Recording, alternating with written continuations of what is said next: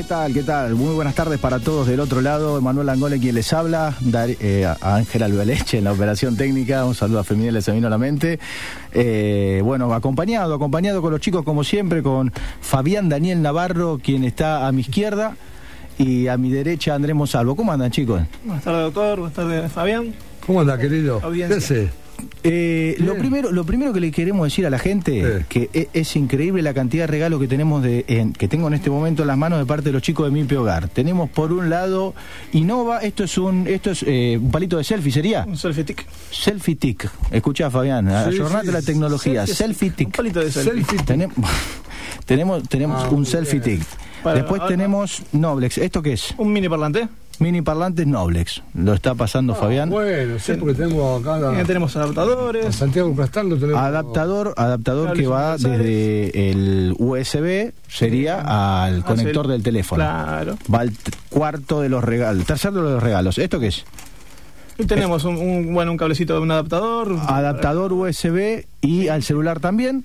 Y, para los deportistas que ahora pueden salir a hacer deporte. Mirá, para correr, para los runners. Ah, esto es, los runners. eh, ¿Y quién, un eh, estuche de celular. ¿quién regaló esto? Todo, esto es de Mi Hogar. ¿Dónde está ubicado mi hogar para que la gente sepa? Ubicado en Alem 218. ¿Sí? Atendido, bueno, por Raúl Pardo en este momento. que es eh, propiedad de Santiago Cartane. ¿Hasta qué, ¿Hasta qué hora es? che? ¿Hasta qué hora están los chicos atendiendo? ¿Hasta las 6? Como... Están atendiendo en el horario que- permitido ahora, que están de corrido desde las, desde las 9 hasta las 6 de la tarde. Y cuénteme, ¿cómo vamos a hacer este sorteo? Porque hay cinco cosas, como le decíamos a la Los gente. sorteos son para ir haciéndolos mañana. Nos vamos a ir anotando todos los que nos sigan. ¿Hacemos en- uno por día? En redes sociales, sí. Vamos a ir sorteando de a poco, todos los días un- uno o dos regalitos. Dale, dale. Depende Entonces, obviamente la cantidad de, de gente que nos a, mande. a mí me gusta este, el, el palo de selfie. eh, es muy bueno, es muy bueno. Es inalámbrico. Ah, eh, Ah. inalámbrico. Así que mañana vamos a sortear el palo de selfie. El celular, Fabi, el celular que tiene que llamar. Eh, El celular de la ra- eh, nuestro, del, de producciones, es 57 1300 2346 57 1300. Ahí pueden mandar un WhatsApp para empezar a eh, compartir y así poder ganar este tremendo palo de selfie de la gente de Mi Hogar que nos ha llegado a la radio. ahí está, arrancamos con el palo de selfie, Dale. con el vino. Mañana palo de selfie entonces. Y el vino también para mañana. Pueden ir anotándose al sorteo. ¿Cuál era ese vino, Fabi? Eh, el vino, no me lo acuerdo, no me acuerdo. Bueno, no importa, ahora yo lo busco, ahora yo lo busco. La cuestión no, que lo puse. Mientras. lo primero es agradecerle a la gente por por unirse, porque tengamos en cuenta que nosotros arrancamos este lunes, eh, se han unido Sí, muchos auspiciantes. impresionante, Eh, esto se llama Dos Tipos Audaces, con Fabián Navarro como invitado especial y Andrés Monsalvo que me acompaña también. Pispi es el vino, un vinazo, Sí, un blend claro. de tintas. 500 mangos vale, eh. Es un vinazo, por eso, Sí, ¿vos sabés sí. lo que es? Un vinazo, un vinazo. Ah, no es un vinito, claro, mira, se ríe, Angelito. No, no es un vino cualquiera, ¿eh? entonces No, participamos. Escuchen la gente para unirse a nuestro programa. Tenés la, tenés la opción de participar por el vino. Pispi, el vino va a sortearse mañana, lo vamos a sortear antes de que termine el programa. Y tenemos por otro lado el, el- el sorteo del palo de selfie, que va a ser mañana. También, sí, todo Hoy. lo pueden hacer para el día de viernes. ¿no? Pues, Anotando- este- de toda la semana nos anotamos para el viernes. Esta semana empezamos a anotarnos desde hoy, pero a partir del lunes también. Todos los lunes nos anotamos ¿Y todos los sorteos el viernes se hacen? y hacemos el sorteo los viernes para estar. Dale, Todo perfecto. todo Así también organizamos a la gente. Tenemos Todos los viernes, sortear, ¿sí? todos los viernes tenemos un sorteo. Una cena para, también para los viernes de Don Telmo, ¿sí? Don Telmo que estaba haciendo un roticería en este momento, la famosa parrilla de la ruta, que en este momento tiene todo lo que es eh, roticería, empanadas, pizzas. Cena para una persona. Cena para una persona, también puede ser para dos. Eso lo, eso lo podemos lo podemos ir tratando. Bueno, para, no para, vamos a organizar a la No hay gente. no Vamos, a organizar a la gente. Tenemos el viernes entonces, este viernes, la posibilidad de, de participar o por las masas de Valerga, punto número uno, tremenda, que ayer estuvo Gonzalo Ferrari, Sí, masas, los eh, pastelitos, Graps, como dijo, que son dos de eh, dos menús tipo ejecutivo, como rolls, ajá, dos y... Tenemos los vinos. Y pará, pará, pará, pará, terminamos, con Valerga. Y el, la, la factura o, o los pastelitos. Esos tres son de Valerga. bien, entonces tienen mañana, a ver, en, en sus casas, 57 1300 2346 57 1300 empiecen a participar por WhatsApp. Andrés está tomando los números de cada uno de ustedes, que no le dan las manos por Andrés, así que vamos a anotar el palo de selfie por un lado de la- los chicos de mi hogar, los tres regalos que tenemos por parte de Valerga y el vino tinto Pips Pi- que sorteamos también mañana. Pongan el nombre y los últimos tres números del documento. Hacemos el Perfecto. sorteo. Nombre completo. Nombre, y- También, sí, para participar y, y incorporar en todas las redes sociales. Tenemos Twitter, dos tipos audaces. Bien. Instagram, Chico y Digi, que también lo puede buscar como dos tipos audaces. Sí, y todas las redes y bueno, y el diario. Eh, Chivilcoy Digital, perfecto. Un portal de noticias. Está poquito igual en el programa lo vamos a ir explicando, porque son Sí, tantas cosas que la gente. Pero bueno, No, vamos a ir aclarándolo siempre. La verdad, eh, no tenemos más que palabra de agradecimiento, eh, Sí, porque eh, sí. somos un programa muy joven, con gente que ha hecho mucha radio. En el caso tuyo, Fabián, yo Sí, no, eh, yo, yo no. anduve girando por programas de radio con columnas, pero la realidad es que, que hay gente que, que ha hecho radio, pero jamás se eh, pensó encontrar con tantos auspiciantes tan rápido Sí, y eh, también con, con tanta gente invitada, porque tenemos una muy buena semana. ¿Quién tenemos hoy, Fabi? Hoy tenemos al doctor Pablo Alfonso, pediatra y neumonólogo, y qué mejor para que venga a aconsejarnos sobre el COVID, experto en eso. Eh, todo lo que sea enfermedades pulmonares, así que hoy con nosotros está Pablo Alfonso, así que quédense. ¿eh? Las preguntas que tengan para hacerle a Pablo, de la misma manera, al 2346-571300, que es el teléfono de producción. Así pueden mandar cualquier tipo de consultas. Andrés se las va a leer y nos va a pasar al piso. Él está del otro lado de la pecera. Así podemos ir eh, dialogando con Pablo. ¿eh? Dale. Bueno, muchachos, tenemos eh, un, un- Sí, Andrés. Una aclaración. Sí. El WhatsApp es para mensajes solamente, me están llamando. Disculpe que no los pueda atender, pero estamos al aire. Perfecto. Solamente para mensajes. Vale la aclaración. Y los llamados, si quieren, fuera de horario por cualquier otra cosita, los vamos recibiendo. Pero acá estamos. Ahí me, ahí me mandó un mensajito. Ahí está, vamos sumando a la lista que ya está armando Andrés. Acuérdense que todos los viernes tienen el sorteo de dos tipos audaces y mañana es sorteo excelente. Bien. Pero bueno, vamos a cortar un poquito con, con todo el clima festivo y vamos a tirar las noticias del día de hoy para ir debatiendo al respecto. A ver qué les parece, chicos. Un cortecito, Angelito, y enseguida volvemos con todos ustedes.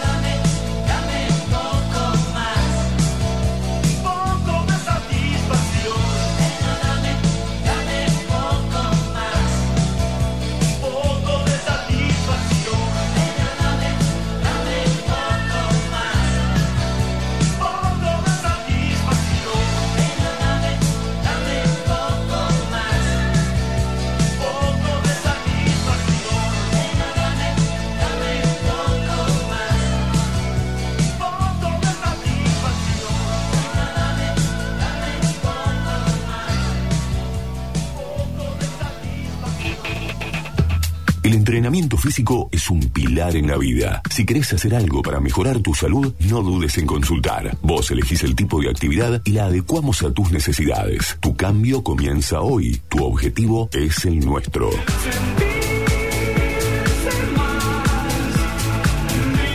Jess Ambrosi, entrenadora personal, coach en entrenamiento funcional, móvil 2346 690698, mail jessdeambrosi arroba gmail.com.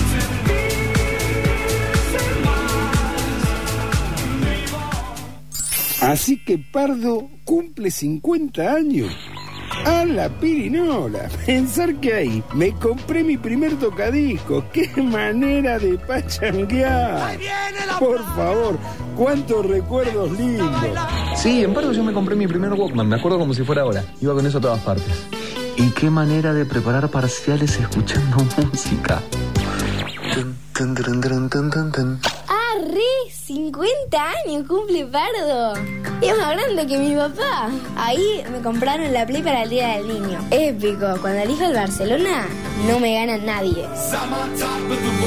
En Pardo cumplimos 50 años y lo queremos festejar con vos, que sos parte de nuestra historia.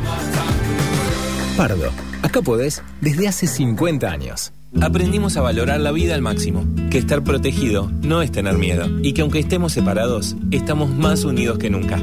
Llevamos años acompañándote, porque nuestro compromiso con la seguridad y la de tu familia es siempre nuestra prioridad. Cooperación Seguros, cuidando lo que más querés cuando más lo necesitas. Superintendencia de Seguros de la Nación, número de inscripción 0196.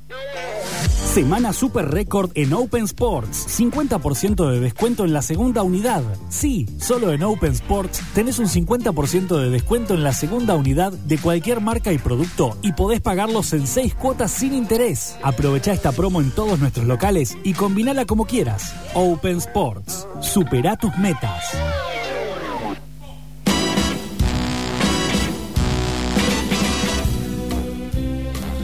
Volvemos, volvemos con dos eh, tipos audaces, con Fabián, ya están llegando los invitados al piso, pero primero saludar eh, a los chicos de Valerga porque la realidad nos acercaron unas facturas exquisitas para el programa. Todos los días, para todos los invitados, va a haber factura de Valerga. Es impecable, es impecable. Así que gracias Saludo. Marina, gracias Titi, gracias Gonzalo y Sebastián. Eh, un apoyo espectacular al programa y por supuesto con la exquisitez de Valerga, ¿no? Y nos bien predispone el invitado, que eso es importante. Sí, yo creo que el que, está, el que, que nos, nos visita hoy se cuida bastante, no sé si va a comer mucho, pero... Íbamos a arrancar con noticias, pero lo vemos sonriendo, vemos con tanta alegría, con, con tanta impronta al hombre que, que vamos a arrancar con él, Después ¿te parece? las noticias. Después metemos las Sí, noticias, sí, pero vamos a presentarlo, presentarlo, Fabio. El doctor Pablo Alfonso, médico pediatra y neumonólogo, ¿no? Sí. Especialista sí, en neumonología. Sí, sí, así ¿Qué momento del neumonólogo? Sí. Me imagino las consultas de todo tipo a toda hora y del color que quieras. Eh, vos lo decís porque coronavirus es Sí, un virus respiratorio. En realidad, eh, creo que. Bueno, buenas tardes a todos, perdón. Sí, Buenas sí, tardes. sí. Este, creo que eh, ha trascendido a, a todos, digamos, ha, ha trazado como una línea eh, en la cual estamos todos los médicos atravesados por esta situación de pandemia. Eh, y sí, como bien decís, es un, es un virus que tiene, eh, digamos, una gran afinidad por el aparato respiratorio. Eh, se transmite a través de la vía respiratoria. De hecho, los cuidados recomendados tienen que ver con eso. Si, no sé, vos sos muy joven, Emanuel, pero en el 2009 hubo una pandemia también por, por H1N1, fue la gripe A. Gripe A. Y eran similares las recomendaciones, lo que pasa que la tasa de, transmisibilidad o el ritmo en el cual se contagiaba eh, en ese momento, en 2009, el virus influenza respecto de este, eh, son, es diferente. Y esto, además, eh, tiene la particularidad de ser un virus relativamente nuevo, con un comportamiento que incluso en los mejores lugares del mundo se desconocía y se desconoce en muchos aspectos y eso complicó bastante las medidas de tratamiento en tiempo, digo, en cuanto de oportuno sea intervenir médicamente y en su efectividad, porque si vos no sabes cómo se produce un problema, no podés Sí, es difícil, resolver su ¿no? causa y en realidad vas tras este, las complicaciones a veces a resolver cuestiones que, digamos, finalmente hacen su evolución natural, se complica y uno fracasa en el intento de resolver. Y eso genera bastante de la impotencia médica que se siente este, como para, eh, resolver la situación en, en- en tiempos lógicos y, adecuados. Eh, entonces, más allá de que en la neumonología uno tenga naturalmente un terreno casi de incumbencia directa, eh, el intensivista, el médico intensivista, el médico clínico, eh, en pediatría es menor la incidencia de esta enfermedad, eh, está como implicado en la línea de fuego, digamos. Porque a lo mejor es mucho más habitual, eh, pero me, me llama poderosamente, poderosamente la atención leer muchas notas donde los, las causas de fallecimiento sean a través de, de cuestiones neumono- neumonológicas, porque no, no pasaba. La realidad, yo no estaba acostumbrado a leer tantas, si bien no dicen o, o no sale publicado que es COVID, eh, sí problemas respiratorios en- a gran escala. No sé si tiene una No, ya incidencia. fallecía mucha gente de neumonía Eh, antes también. sí, en neumonías, este, naturalmente hay un índice determinado de, de fallecimientos inherentes a la enfermedad. eh, Pero pueden ser sí. mal curadas, con una, una mal curación que puede eh, complicarse o, o es tan Y, habitual. En general, eh, si uno, por ejemplo, hiciese alguna mirada un poco comparativa respecto de lo que pueda hacer eh, el virus influenza en lo que hace a, a la capacidad de producir mortalidad, uno sabe que es a aquel grupo de riesgo que ya todos conocemos, es decir, mayores, con enfermedades preexistentes como la diabetes, eh, cardiovasculares, etcétera, que tienen una chance mayor de tener una dificultad enorme de afrontar la enfermedad y a veces eso, digamos, eh, complica su cuadro preexistente y lleva finalmente al, al fallecimiento. Pero en ese caso, en el año 2009, como decía, la gripe A parece haberse asociado eh, con un índice de mortalidad mayor, también porque estaba asociada a coinfecciones bacterianas, en este Ah, caso el neumococo. Por eso ahora se hace tanto hincapié en la vacunación, porque existe la vacuna por suerte, y prevenirla de ese modo eh, por la vacuna de la- conocida como de la neumonía, que es la vacuna de neumococo. Entonces se propone a la población de riesgo vacunarse para influenza y para el neumococo. Por esta, este dato que te contaba. ¿Y es mucha la gente que, que- que se vacuna o estadísticamente es poca? Y en general eh, había como una cuestión cultural de desestimar un poco la utilidad de la vacuna antigripal, incluso también en aquellas personas que estaban incluidas dentro de la, la población de riesgo. Ahora parece haberse tomado un poco más de conciencia, pero es conciencia de vulnerabilidad, me parece. Claro. Y se ha eh, volcado mucha más gente a vacunarse para, para influenza. Cosa que ha colapsado inclusive acá, en Chivilcoy se difundió, creo. En Sí, se terminaron las vacunas. Claro, que había una disponibilidad bastante disminuida versus la demanda que había existido, ¿no? Así que se- eh, eh, son, eh, es una enfermedad esta que es un- eh, puramente un virus y vos decís que la, la influenza tiene también componentes que puede, puede pasar que pasa a ser bacteriano también, pues son dos cosas distintas. Sí, porque hay una, co- una asociación de infecciones, es, es decir, la influenza, eh, digamos, predispone bastante mal al aparato respiratorio en el proceso inflamatorio que condiciona a defenderse de alguna eventualidad infecciosa agregada, como puede ser lo del neumococo, y eso complica aún más las Eso cosas. con antibióticos se, se- Si hablamos de infección bacteriana, claro, es con, con con antibióticos. En el caso de coronavirus, ¿Con qué? ni hay antibiótico, Ni hay antibiótico. que un Ahora, virus, ¿no? eh, en cuanto al ataque que hace el coronavirus en cuanto al sistema orgánico, eh, en- ¿los casos son bastante similares o las evoluciones eh, varían muchísimo? Siempre hablando de pacientes de riesgo, ¿eh? Sí. ¿Las evoluciones son muy distintas dependiendo varios factores o, o es bastante similar? Eh, la presentación, eh, si uno habla de neumonía, eh, en realidad tiene alguna similitud. De algún modo también se propone esto de la vacunación antigripal para tener incluso alguna idea primaria de que aquel paciente que tiene, porque la vacuna antigripal se utiliza para prevenir complicaciones eventuales eh, al contrario del virus de influenza, entre ellas la neumonía por influenza. Uno, en el paciente que está vacunado para influenza, por ahí no tendría la sospecha primaria, si está la influenza dando vueltas en la población general, que pueda hacer el diagnóstico primero, sino pensaría Ah, claro. en eh, el COVID como una de las cuestiones primarias a descartar en el paciente que se ha vacunado. En lo que hace la presentación, te decía, puede ser bastante similar.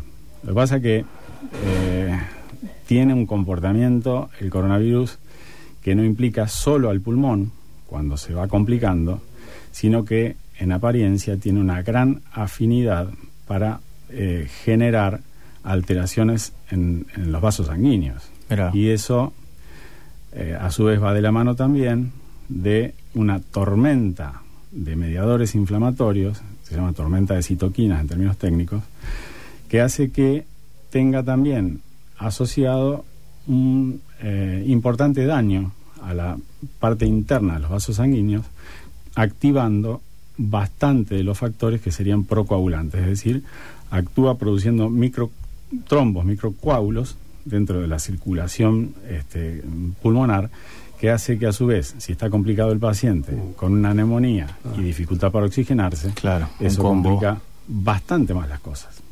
Entonces, eh, hay ahí una circunstancia particular de este virus que lo hace eh, bien diferente al de influenza. Claro. Así que, el ¿por qué el COVID-19? ¿Hubo otro COVID antes? Hubo eh, parecidos, eh, el SARS-CoV-1, este es el 2, eh, en el 2003, creo, 2003-2004, que también eh, hubo una situación de brotes de importancia, pero no llegó obviamente No a llegó esto. Claro, eso es lo que confunde la gente, porque vi una, una serie de personas que compartían una página de un diario nacional Sí, que ya existía. que ya existía, como que Ah. estaba tapado en realidad lo que dice el En doctor. realidad el coronavirus es un virus que normalmente uno lo conoce ya hace muchos años, produce enfermedad respiratoria leve, es un cuadro de tipo resfrío, un estado símil gripal, y en eso se resumía la historia.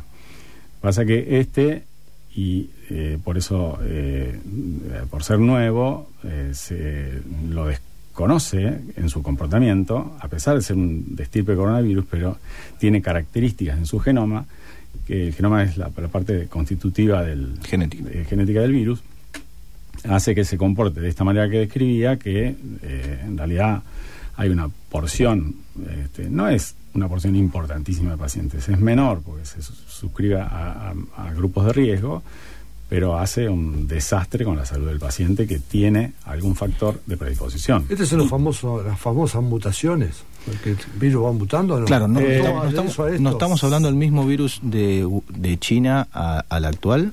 Es el mismo. Lo que pasa que, eh, digamos, se sabe que puede tener, como decía Fabián, algunas pequeñas mutaciones, pero eso no ha incidido en qué características tenga el cuadro de presentación que describía respecto de algunos pequeños cambios que puedan haber condicionado por fallos en, en cómo se replica el virus en su genoma.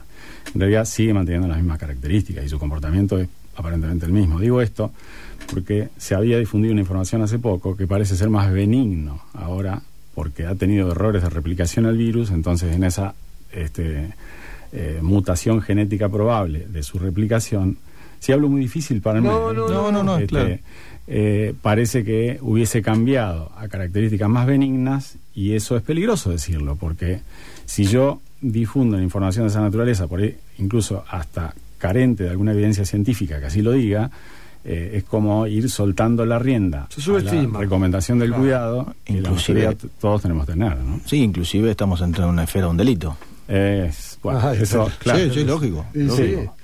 Este, en definitiva, digo, eh, me parece que si bien hay eh, cuestiones que puedan mm, este, de este virus en particular modificarse de su genoma, no hace a que modifique el genio de su comportamiento.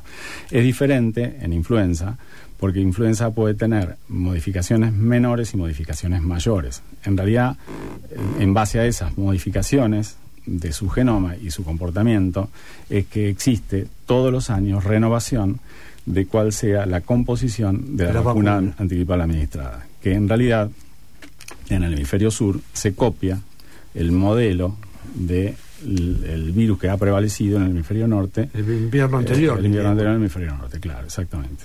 Perfecto, Muy interesante. vamos, muy interesante. Vamos, a seguir un charlando. cortecito, Sí, le vamos a un decimos... corte y vamos a seguir charlando porque te, me, te- me tenés que contar primero de tu vida también, de tus cosas. Pero otro gallina más, Dios querido. Estoy rodeado de estos muchachos. 57 La gripe aviar 1300. es peligrosa. ¿eh? Para que la gente se una al sorteo, no se olviden de mañana, 57 1300 pueden escribir al WhatsApp y así participar de todos los sorteos de los chicos de Mi Hogar, el vino hermoso que tenemos y eh, lógicamente los tres eh, sorteos que hace también Vale Arga Eventos. ¿eh? Camiseta de River no hay. No, no, las Ah, camisetas de frío River están, no, agotadas, pero no, rival no, sobran no, varias. no, no, Vamos a un no, cortecito.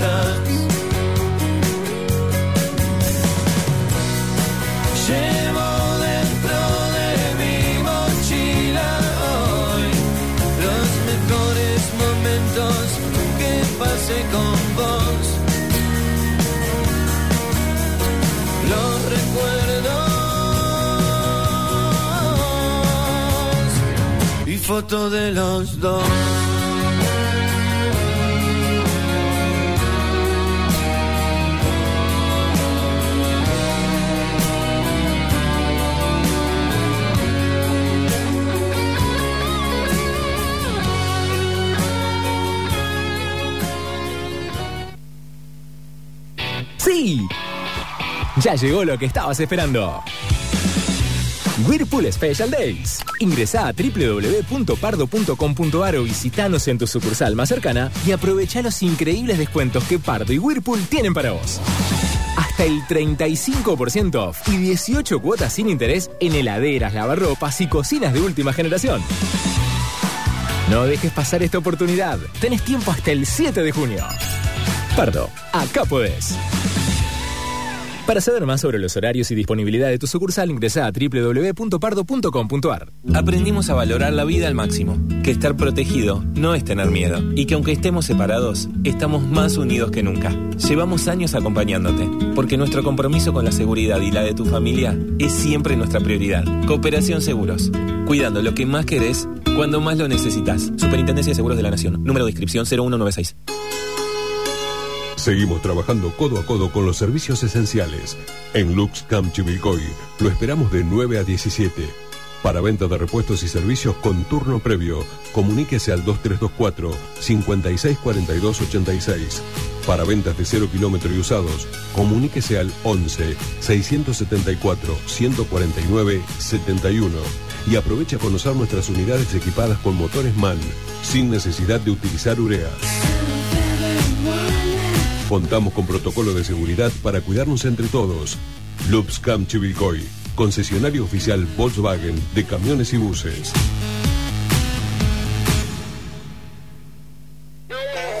Semana Super Récord en Open Sports. 50% de descuento en la segunda unidad. Sí, solo en Open Sports tenés un 50% de descuento en la segunda unidad de cualquier marca y producto y podés pagarlos en 6 cuotas sin interés. Aprovecha esta promo en todos nuestros locales y combinala como quieras. Open Sports. Supera tus metas.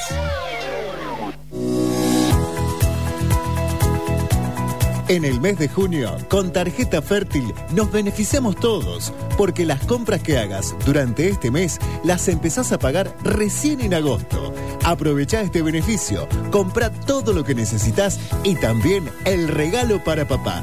Consulta los comercios que participan de esta promo en tu sucursal o en www.fertilfinanzas.com.ar. En Fértil, estamos con vos siempre.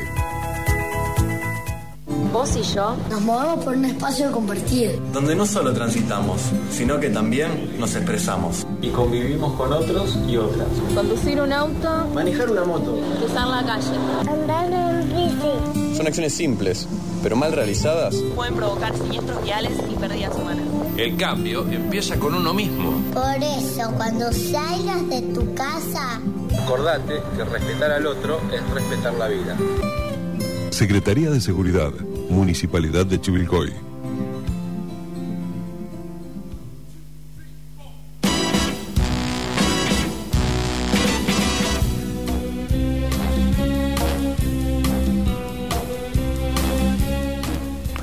A ver cuándo nos hacen llegar un sorteo, pero los chicos de Zafiro Joya nos mandaron, bueno, no- nos pidieron si, si podían eh, compartir con nosotros la tarde y lógicamente en Avenida Ceballos 75 a Alicia le mandamos un saludo, que es la, la representante de Zafiro Joyas, quien quiera adquirir algún, algún lindo regalo para su señora, para su novia, para su amante o para quien desee, no tiene más que ir a Avenida Ceballos 75, ahí lo va a atender Alicia con la mejor calidad. Yo ¿eh? no creo que si la- el amante lo, lo- lo- lo diga acá por radio, pero de todas maneras, eh, que vaya directamente y lo hable despacito, mano a mano, ¿eh? porque yo le diría que el doctor es muy hábil, muy hábil pero se le va a complicar. Eh, yo también tengo algunos. Me mandaron un mensaje también a mi, a mi celu, se lo Dale, paso a dale. Cacha. Eh, ah, para, para los regalos. los sorteos. Está bien, está bien. Acuérdense, lo reiteramos, mañana son los sorteos, eh, que tenemos varios sorteos. No tiene más que mandar un WhatsApp al 571300, pero vamos a seguir hablando de COVID, Sí, de prevención y, y de los niños. ¿Cómo están los niños? Porque hay, hay casos, Doc, de, de chicos muy chiquitos contagiados de COVID. Sí, eh, hay y particularmente en hace creo que un par de días se publicó en un diario nacional una nota en ese sentido eh, con opiniones de infectólogos pediatras y eh, gente de hospitales pediátricos de la ciudad de Buenos Aires en el que se planteaba el porqué de algunas diferencias en términos estadísticos de la cantidad de, gen- de población infantil afectada por el coronavirus respecto de lo que internacionalmente se conocía en cifras. Bien. Es decir, aparentemente nosotros eh, estamos eh, multiplicando por algunas cifras importantes la prevalencia de casos pediátricos. Se había publicado inicialmente en Wuhan, la provincia esta de China, donde inicia Sí. esta enfermedad, más o menos entre 1 y 3% de los chicos menores de 19 años afectados, de los positivos que ellos habían informado en la primera serie, y después mm, en Estados Unidos había cifras un poquitín mayores, de 3-4%, pero nosotros estamos en el 14%. ¿Y a qué podría adjudicarse una? es muy grande el número. En realidad, eh, tal vez cuando uno habla de números tiene que ver eh, en realidad cuál es la, la cuestión sociológica o de características de población. Es casi todo AMBA. ¿verdad? Claro, exactamente. Y eso es un poco, en hipótesis, el argumento que eh, uno de los infectólogos que eh, que, eh, fue, digamos, partícipe de esta nota decía dentro de sus teorías de posibilidad que aparentemente la población de los barrios vulnerables, que es uno de los sitios principalmente afectados en, en AMBA y en Cava, este, porque incluye esto la Villa 31 y otras, eh, hay una gran cantidad de población infantil y eso aparentemente ha hecho que estos números nos diferencien de lo que internacionalmente se conocía.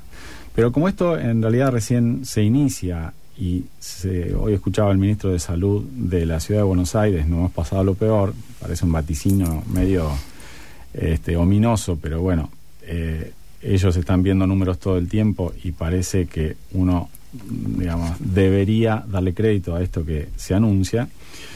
Eh, tal vez no se hayan hecho todavía en, en muestras de población de gran magnitud eh, grandes testeos. Tal vez cuando se amplíen los testeos, porque todos sabemos que hay una población de asintomáticos importantes que pueden efectivamente dar positivos. ¿Qué tema el asintomático? No, claro. ¿Qué y es el- cóctel? El, principal problema, digamos, de, de- de la cadena epidemiológica de contagios, ¿no? Entonces, cuando se amplíen los testeos, tal vez estos números, decía este infectólogo, puedan tender a la baja. Pero en este momento estamos en números muy, muy grandes respecto a lo que se ha publicado. Ahora, tengo una, un- una duda muy particular. Eh, si bien me parece que Argentina ha actuado con el diario del lunes, lógico, pero que ha actuado bien en relación en prevención para el contagio con la cuarentena, me parecería como que estamos aflojando y estamos dándole flexibilización en el momento más duro de contagio, o al menos eso parece lo que nos estarían diciendo los infectólogos, es el momento más peligroso, pero flexibilizamos. Sí. Hay algunas aristas que podrían ser eh, discutibles en cómo se aplique la cuarentena y es esto material de análisis permanente, por lo menos en este momento, porque ahora, no sé si en 24 o 48 horas tal vez nuestro presidente nos hable al respecto, eh, de cómo podría uno considerar esto que decís de la flexibilización en algunas áreas en las cuales se sabe no hay circulación comunitaria del virus y eso eh, podría hacer que se puedan manejar políticas un poco más laxas en lo que hace a cómo sea el comportamiento social a controlar o a restringir, digamos. Eh, yo creo que el hecho de que se haya regido un poco la decisión gubernamental de aplicar una restricción tan importante y desde tan temprano momento, eh, estuvo bastante signada por el- la asesoría del epidemiólogo y del infectólogo. Y en este caso, y en términos de la flexibilización eh, que se pueda discutir en estos momentos, después de transcurridos 77 días de, de- de cuarentena, me parece que tal vez uno deba salir de las situaciones eh, muy radicalizadas en posición y por ahí ampliar la mirada en términos sociológicos y económicos, como uno también podría ponderar las cosas para que, en todo caso, se pueda mm, moderar eh, alguna cuestión en ese sentido, que haya áreas en las cuales necesariamente por cuestiones infectológicas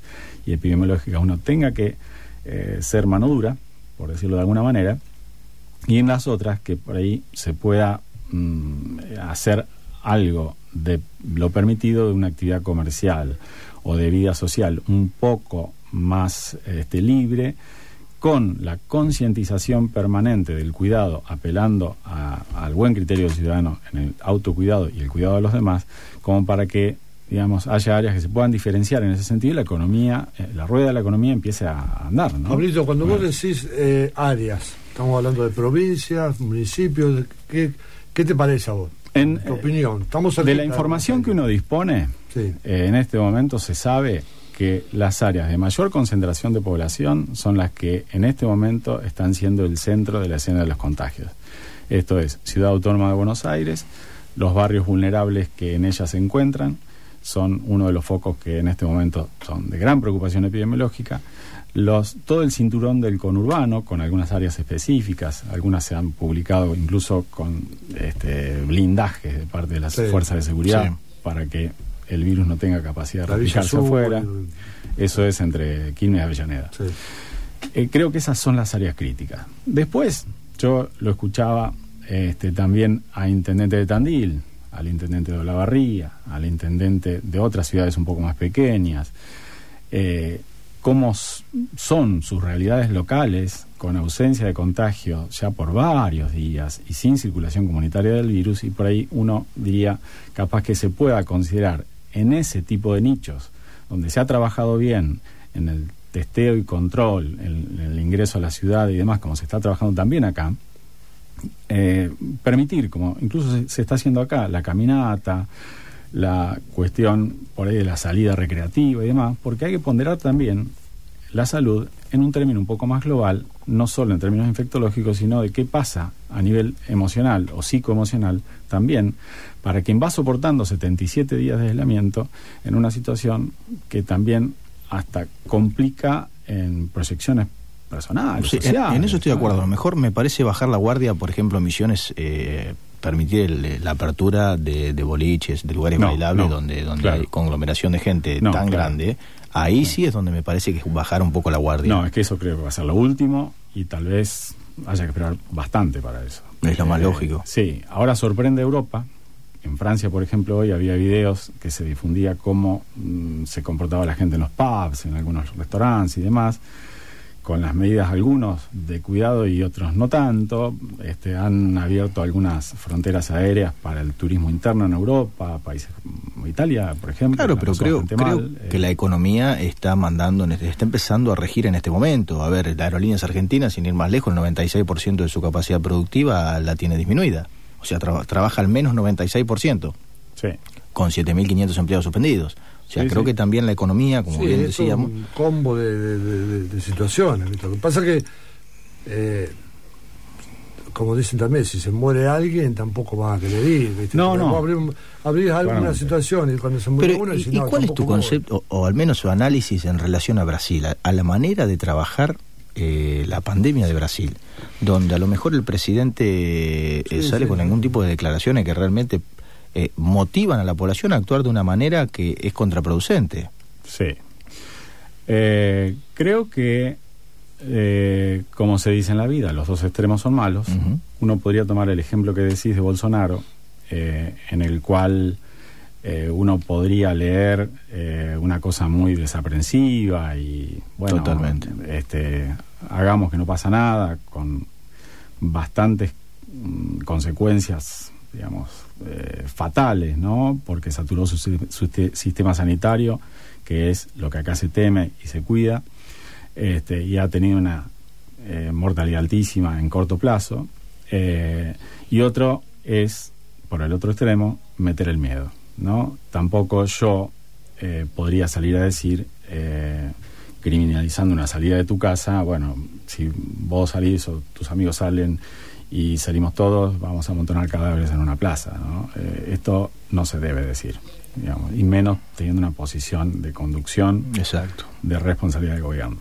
Entonces, me parece que si uno va por la avenida del medio, parafraseando algún, algún político, en esa avenida del medio uno podría ser un poco más moderado en el mensaje y, en todo caso, hacer hincapié en las medidas de autocuidado, porque eso se gana con la educación y ganando el compromiso de la gente, no generando esta cuestión de miedo, de vulnerabilidad, porque si les interesa, después yo les cuento lo que sería el síndrome de la cabaña, que es muy interesante hablar. Está bueno. Este, eh, no generar esa cosa de aprehensión a salir eh, que genera bastante de la postergación de un costado humanamente tan sensible y tan necesario como puede ser la socialización, aunque sea con distancia, eh, el hecho de una actividad que genere algo de gratificación física, como podría ser caminar 20 cuadras un día. Y, eh, Aparte que termina complicando el sistema de salud que las personas no caminen y se queden Totalmente. en su casa encerrados más de 70 días.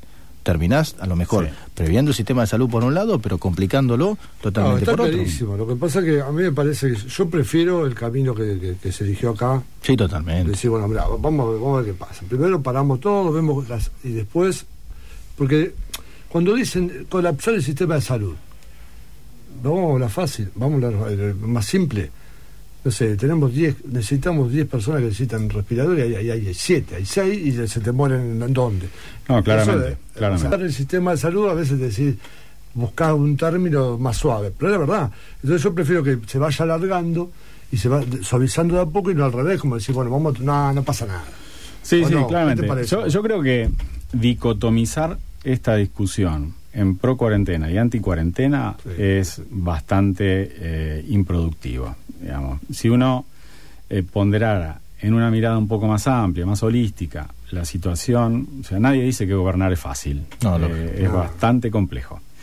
Pero si uno decía, ampliara la mirada, por ahí intervención de algunas sugerencias de tipo sociológica, de eh, quien pueda tener herramientas de valorar lo económico y cómo uno pueda desde lo económico apuntalar algunas situaciones que por ahí no pongan en riesgo la salud pública, pero que se pueda, mm, digamos, ir buscando una nueva normalidad, como se ha dicho en algún momento, eh, creo que contribuye de algún modo a una situación en la que no se desmadre y que de algún Ah, modo no, por supuesto. tampoco haya gente en situación de angustia terrible por situaciones laborales como la que él describía o Sí, el, mm, el mundo tre- eh, desde abril a junio tiene 195 millones de puestos de trabajo perdidos. Eh, es, atroz. una, es una cifra infernal. Eh, creo que, que Argentina no escapa de eso porque el 48% de los ingresos argentinos son los sectores más atacados, que es el turismo, que es la industria, eh, bares, lógicamente que también lo que es gastronómico. Son cinco, cinco, cinco puntuales que lo dio AFIP eh, y la OIT también, la Organización Internacional del Trabajo, dio un informe donde en Latinoamérica se están atacando justamente los, los sitios que más eh, eh, inyectan al PBI de cada, de cada estado. Ahí dijiste algo importante que el, el ANSES y estamos hablando de- también de todo lo, lo que está lo, lo blanco, lo que está la, la economía formal, pero también gran co- economía informal, Grandísima. más que nada en, en los países como, como el nuestro. El repente- 40% en AMBA Y bueno, de por trabajo eso, hay gente que, que- que no figura en ningún tipo de registro, que no perdió nada. Mira, para, para tirarle un dato a la gente, en, día a día. en una semana, porque a veces comparamos Argentina con, con Primer Mundo, qué diferencia tan abismal. En Estados Unidos, en una semana, solo una semana, se pidieron más de 20 millones de pesos en, en lo que sería acá el desempleo, fondo de desempleo. Es una locura. Mm. No hay Estado que lo soporte. 20 millones de... De pesos, de, de- de dólares, en Ah, el- dólares, de sí. dólares. 20 millones de dólares en una semana. Bien, por, por más de eh, infinidad de puestos de trabajo que se han perdido. Entonces, ¿cómo hace el Estado para, fíjate, los subsidios por desempleo eh, en Argentina son cada vez más? Cada vez más. Y te estoy hablando, eh, en mi caso, que estoy hablando desde mi experiencia, eh, es una locura la cantidad. Entonces, si no, que vamos en relación con lo que hablaba el doctor, si no reactivan los lugares donde los focos no se encuentran, de a poco, paulatinamente, con todas las pautas Sí, lógicas y protocolos otra, necesarios, no queda otra, no queda otra, porque el problema va a terminar siendo más grande. El- la teoría del tranvía, donde se inclina la máquina para un lado, termina atacándose la economía. Si la inclinas para el otro, la salud pública. Y hay que buscar, lógicamente, el punto medio para tratar de ir liberando paso a paso. Creo que el gobierno de, de- la provincia de Buenos Aires y a nivel nacional se ha hecho un trabajo sin, sin ningún tipo de bandera política, ¿eh? No, no. solamente hablando en el sentido de tratar de un gobierno, como decía el doctor, no es fácil y este gobernar en este momento creo que es una bomba de tiempo. Eh, pero se ha, se ha limitado de manera correcta y se ha, se ha te- se ha tomado el tiempo necesario para dar a cada actividad el momento que necesitaba para, para que se realice. A ver, eh, sin ir más lejos, teníamos unos muchachos ayer que llamaron por teléfono de gimnasios, que están en una situación muy compleja, pero también es muy difícil delimitar cada gimnasio donde tenés a lo mejor 50, 80, 100 personas. Eh, Sí, sobre todo eso con contacto de superficie y transmisión de partículas del aparato Ah, respiratorio, claro. ¿no? Eso es eh, realmente cerrado, 65 Claramente. gimnasios en Chivilcoy ahí. No lo sabía. Es un número 65. importantísimo. Sí. O sea, no- no- yo no me imaginaba. Cuando Ah. nos contaban ayer, gente que, que se dedica a eso y, y con las reuniones que se hicieron, 65 gimnasios. Así que es una cantidad de, impresionante de gente Sí, que sí. está sin trabajar. Eh, no, y ese y otros rubros también, ¿no? Ah, Este, que complican muchísimo este, desde lo operativo actualmente sostener costos de empleados con los cuales ya tienen un compromiso incluso de años, entonces son amigos de sus empleados, algunos. Sin ir más lejos, yo lo contaba Gonzalo de Espacio Valerga. Ellos tenían Proyecto B, una fiesta tan grande con Sí, 3, la 4, cantidad de 5 gente mil personas. impresionante. Eh, claro, claro. Pero. Yo estoy dispensado acá. O sea, yo estoy dispensado por mi edad. Tengo 60 años, estoy dispensado por la empresa. O sea que yo de- de- también sería un costo laboral en la empresa me sigue pagando, pero a la vez no puedo no puedo prestar el servicio. Por... Entonces hay una cantidad de... Ahora, yo, pre- pre- o sea, creo que estamos en un lugar privilegiado los que, de alguna manera, no para los empresarios, sino lo- lo- los que somos empleados en blanco y todo, y no esa gente que vive el día a día, que si hoy no sale, no come. Y los chicos no Exactamente, tienen que comer. ni, ni pensar. Eh, ha- hay muchos monotri- monotributistas, eh, lugares gastronómicos, que es otro de los sectores tan atacados, donde a lo Sí. mejor eh, tienen que trabajar con delivery para, para poder llegar. Sin ir más lejos, hablamos los chicos, sorteaban en Don Telmo el, el domingo, una parrilla que se llenaba de gente. eh, perdón, el viernes entregamos el sorteo. Se llenaba de gente, a lo mejor ahora tienen que trabajar con deliveries, que también, si nos ponemos a analizar, Supongamos que en Chivilcoy, vamos a tirar números al aire, tenés 50, 100 sitios que se dedicaban a la venta de eh, roticerías que vendían productos por delivery. Y después tenés un montón de restaurantes y distintos sitios que trabajaban con público. Hoy se conglomera todo en un solo lugar, donde todos trabajan con delivery. No van a trabajar todos.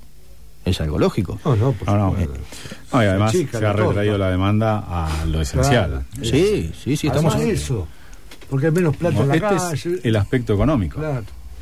Si eh, ampliaras la cosa al análisis de lo que significa el aspecto psicoemocional y social, eh, es más complicado todavía. Jonathan Vial le dijo un concepto muy bueno que estamos en una economía de guerra, en el sentido de que eh, consumimos básicamente lo indispensable, creo que casi todos nosotros los que estamos acá en el piso y ustedes Sí. seguramente del otro lado en sus casas, estamos consumiendo básicamente lo indispensable.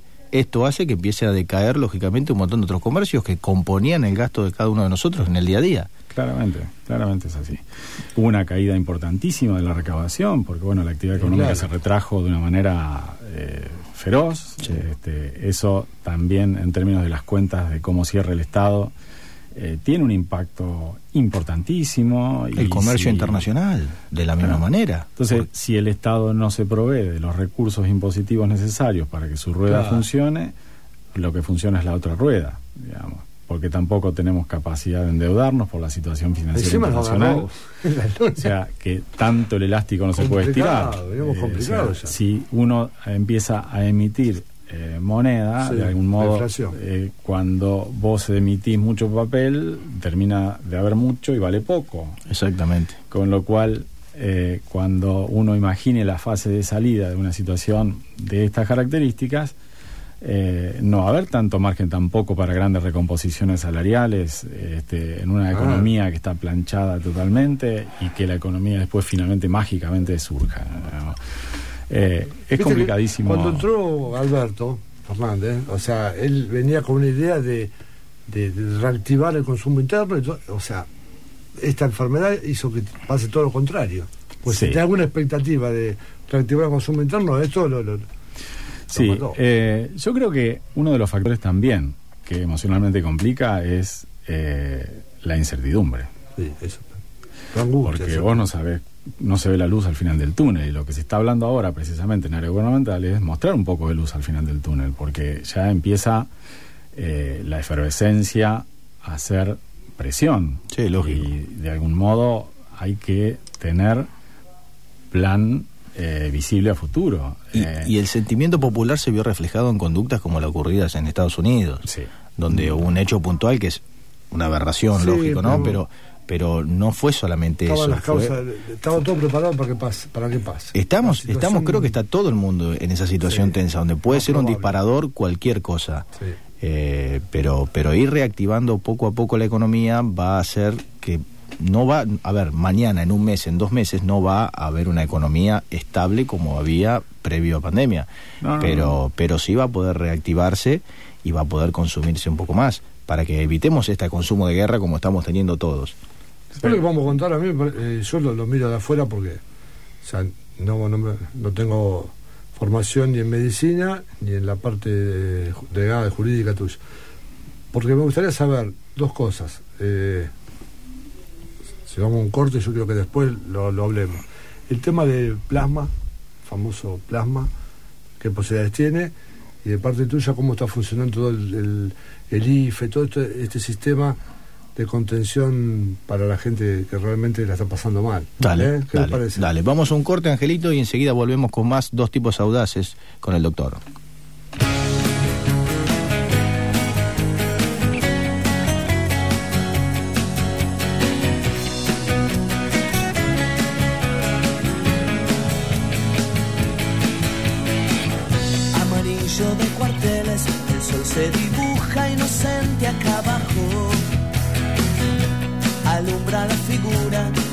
Sentarse en el bar. Un pibe de cometas, una piel de Judas, un punto en la esquina. Con ojos de ceniza, espera a los cuatro caídos del catre que paran con él. De madrugar amores pensó y de eso está hecha la vida. Resaca de mañana, de truco esta vez. Y a polillar un rato, a estarse despierto antes de las cuatro. Martín tiene una fija, lo espera fumando sentado en un banco que hay en la Shell. Corazones sucios de humareda que dejó la ciudad cuando el día cayó. Caras con las letras de un cartel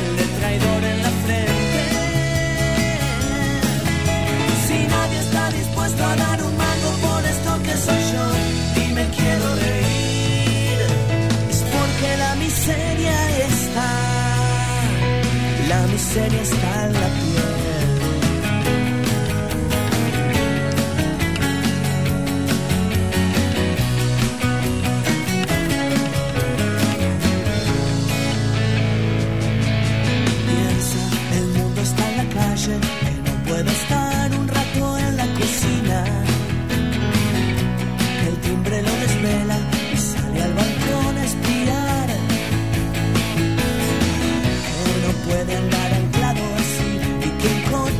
Hizo mierda a la cara. Que espera una caricia, que la piel de negro a veces te ayuda y otras te hace bien de la vida dijo basta para mí ya rebelde no me gana esa mina ni a quedarse esperando que venga un milagro de miel la peste de la noche la ansiedad de tarde la mejor la primavera mejor como un hombre solo y que fumando ya no espera Martín corazones sucios de humareda que dejó la ciudad cuando el día cayó. Caras con las letras de un cartel de traidor en la frente. Si nadie está dispuesto a dar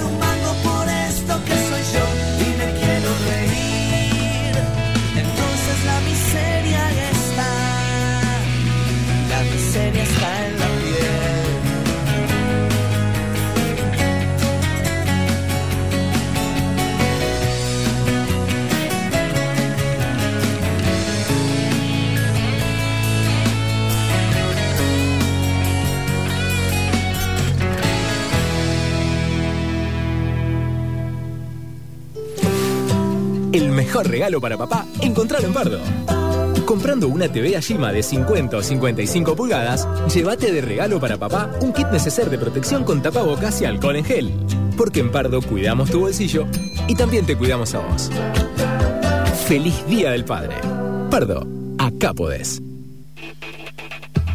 El entrenamiento físico es un pilar en la vida. Si querés hacer algo para mejorar tu salud, no dudes en consultar. Vos elegís el tipo de actividad y la adecuamos a tus necesidades. Tu cambio comienza hoy. Tu objetivo es el nuestro.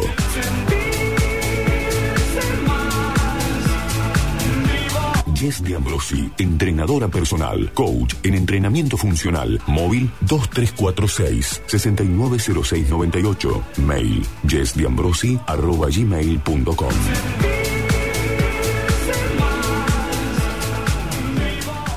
Aprendimos a valorar la vida al máximo, que estar protegido no es tener miedo y que aunque estemos separados, estamos más unidos que nunca. Llevamos años acompañándote, porque nuestro compromiso con la seguridad y la de tu familia es siempre nuestra prioridad. Cooperación Seguros, cuidando lo que más querés cuando más lo necesitas. Superintendencia de Seguros de la Nación, número de inscripción 0196. Seguimos trabajando codo a codo con los servicios esenciales. En Lux Camp Chivilcoy lo esperamos de 9 a 17.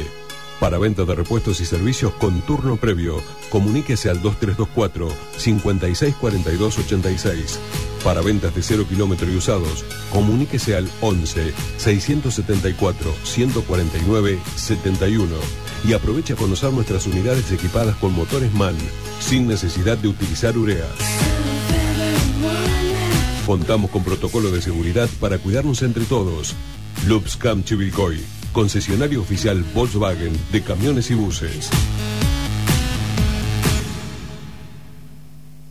Alegrale el día papá. Con tus tarjetas Galicia, compras un regalo sin salir de tu casa.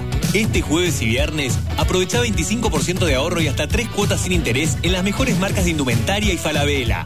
Además, podés comprar electro en 12 cuotas con tu tarjeta Galicia Visa Crédito. Y si sos cliente Galicia Eminent, tenés beneficios exclusivos. Conoce más en bancogalicia.com. Cartera de consumo, tasa nominal efectiva y costo financiero total efectivo anual CFTA 0% para compras de 1000 pesos en tres cuotas, el ahorro de 100 pesos y las cuotas de 333 pesos con 34. El total y cuotas incluyen el CFTA de 0%. Más información en bancogalicia.com. Semana Super Récord en Open Sports. 50% de descuento en la segunda unidad. Sí, solo en Open Sports tenés un 50% de descuento en la segunda unidad de cualquier marca y producto y podés pagarlos en 6 cuotas sin interés. Aprovecha esta promo en todos nuestros locales y combinala como quieras. Open Sports. Supera tus metas. Aprendimos a valorar la vida al máximo, que estar protegido no es tener miedo y que aunque estemos separados, estamos más unidos que nunca. Llevamos años acompañándote, porque nuestro compromiso con la seguridad y la de tu familia es siempre nuestra prioridad. Cooperación Seguros, cuidando lo que más querés cuando más lo necesitas. Superintendencia de Seguros de la Nación, número de inscripción 0196. En el mes de junio, con tarjeta fértil, nos beneficiamos todos, porque las compras que hagas durante este mes las empezás a pagar recién en agosto. Aprovecha este beneficio, compra todo lo que necesitas y también el regalo para papá. Consulta los comercios que participan de esta promo en tu sucursal o en www.fertilfinanzas.com.ar. En Fértil, estamos con vos siempre.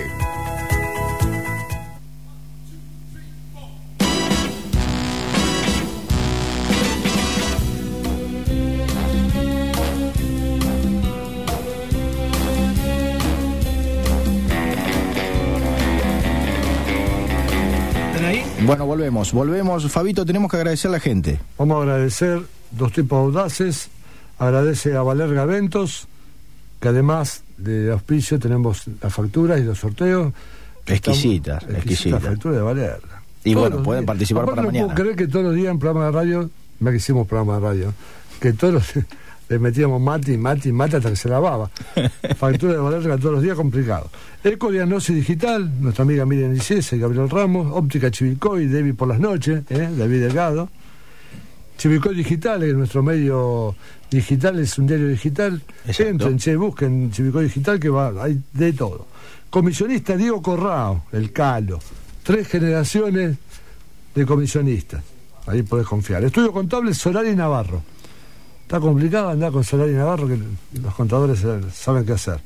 Autoservicio El Vasco, de Andrés Costanzo, el Vasquito, Argüelles Automotores y Remises España, un remis que, del que podés confiar, que podés mandar a, a tus chicos eh, en el momento que puedan salir, sabés que podés confiar que son amigos. Tenemos más, tenemos a Mi Hogar que se Dale, sumó, siga. que están los sorteos para mañana de Mi Hogar. Eh, tenemos también Don Telmo, que tenemos para mañana dentro de los sorteos una cena para una persona.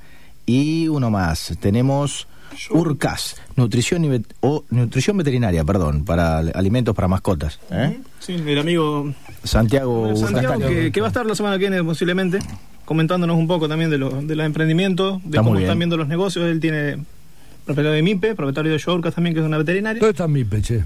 Alem 218, estamos hasta las 16 horas. Schwarcas, lo dijo con más glamour. ¿viste? Schwarcas es el nombre. Y este, bueno, este estamos haciendo envío a domicilio, que bueno, sigan a Shortcast en, en Instagram. O sea, vos tenés una mascota, querés tener alimento para, para el gato, el perro, puede hacer un pedido. Sí, sí, ahora vamos a hacer Ah, bien, bien bueno. el PDF. Y tenemos otro sorteito que me he olvidado. Ah, también, bueno. que también, que es Alex, que se sumó también. Que es, bueno, eh, son planificados, son- tenés un cumpleaños, tenés algo que querés celebrarlo en familia. Tenemos también un sorteito mañana de alfajorcito de maicena, una cajita de... Otro sorteo más, no lo nombramos hoy, muy sí, bien. no, no, que recién lo, Pero, me, sí, me lo recordaron recién, que- que... ya lo, habíamos puesto en Instagram, pero... Pablito, van cuatro Dos, días, tres- cuatro días. Angelito está sorprendido. 2346 57 1300 el número de WhatsApp para participar mañana de tenemos más sorteos que, que- que Guido Casca. Ah, tenemos el vino. y el vino, y el vino también, ¿eh? El vino también. Te digo Pero que la bueno, botella vale 500 mangos y se me ríe. o sea, no cualquiera toma una botella de 500 mangos, ¿no? No, no. Aparte viene bien por el alcohol, para, o sea, el alcohol mata todo, ¿no? ¿Eh? El alcohol gel. vamos a retomar la, la seriedad. Ah, lo dejamos un poquito que me divierta un poco. Me tienen invitado. Por fin un postre de rico, dijo el, el borracho y se estaba comiendo el alcohol gel. un postre de rico. No teníamos la faceta, no me contaste la faceta. Pero vos sabés qué. Bueno, bueno, estoy te digo conociendo. yo. Los mejores asados que hemos pasado con Luis Rosito, con Daniel Chazarreta, impresionante, ¿no? Es un capo, el doc, un genio.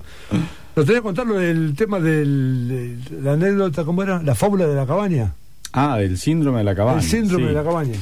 Ah, esto es un, un hecho eh, de observación en psicología social. Eh, es un fenómeno que se observa en aquellos que han tenido eh, largo confinamiento, ya sea por ahí, no sé, detenidos con larga condena o enfermos eh, con una larga evolución, con internación domiciliaria, etcétera, que tiene que ver con esa condición aprensiva, ese miedo, eh, el miedo no necesariamente es procesado por la razón, así que es un- una cosa que, digamos, es bastante disfuncional, paralizante, de no salir, eh, de no sentirse seguro en ningún lado, sino es en, en tu casa, ¿no?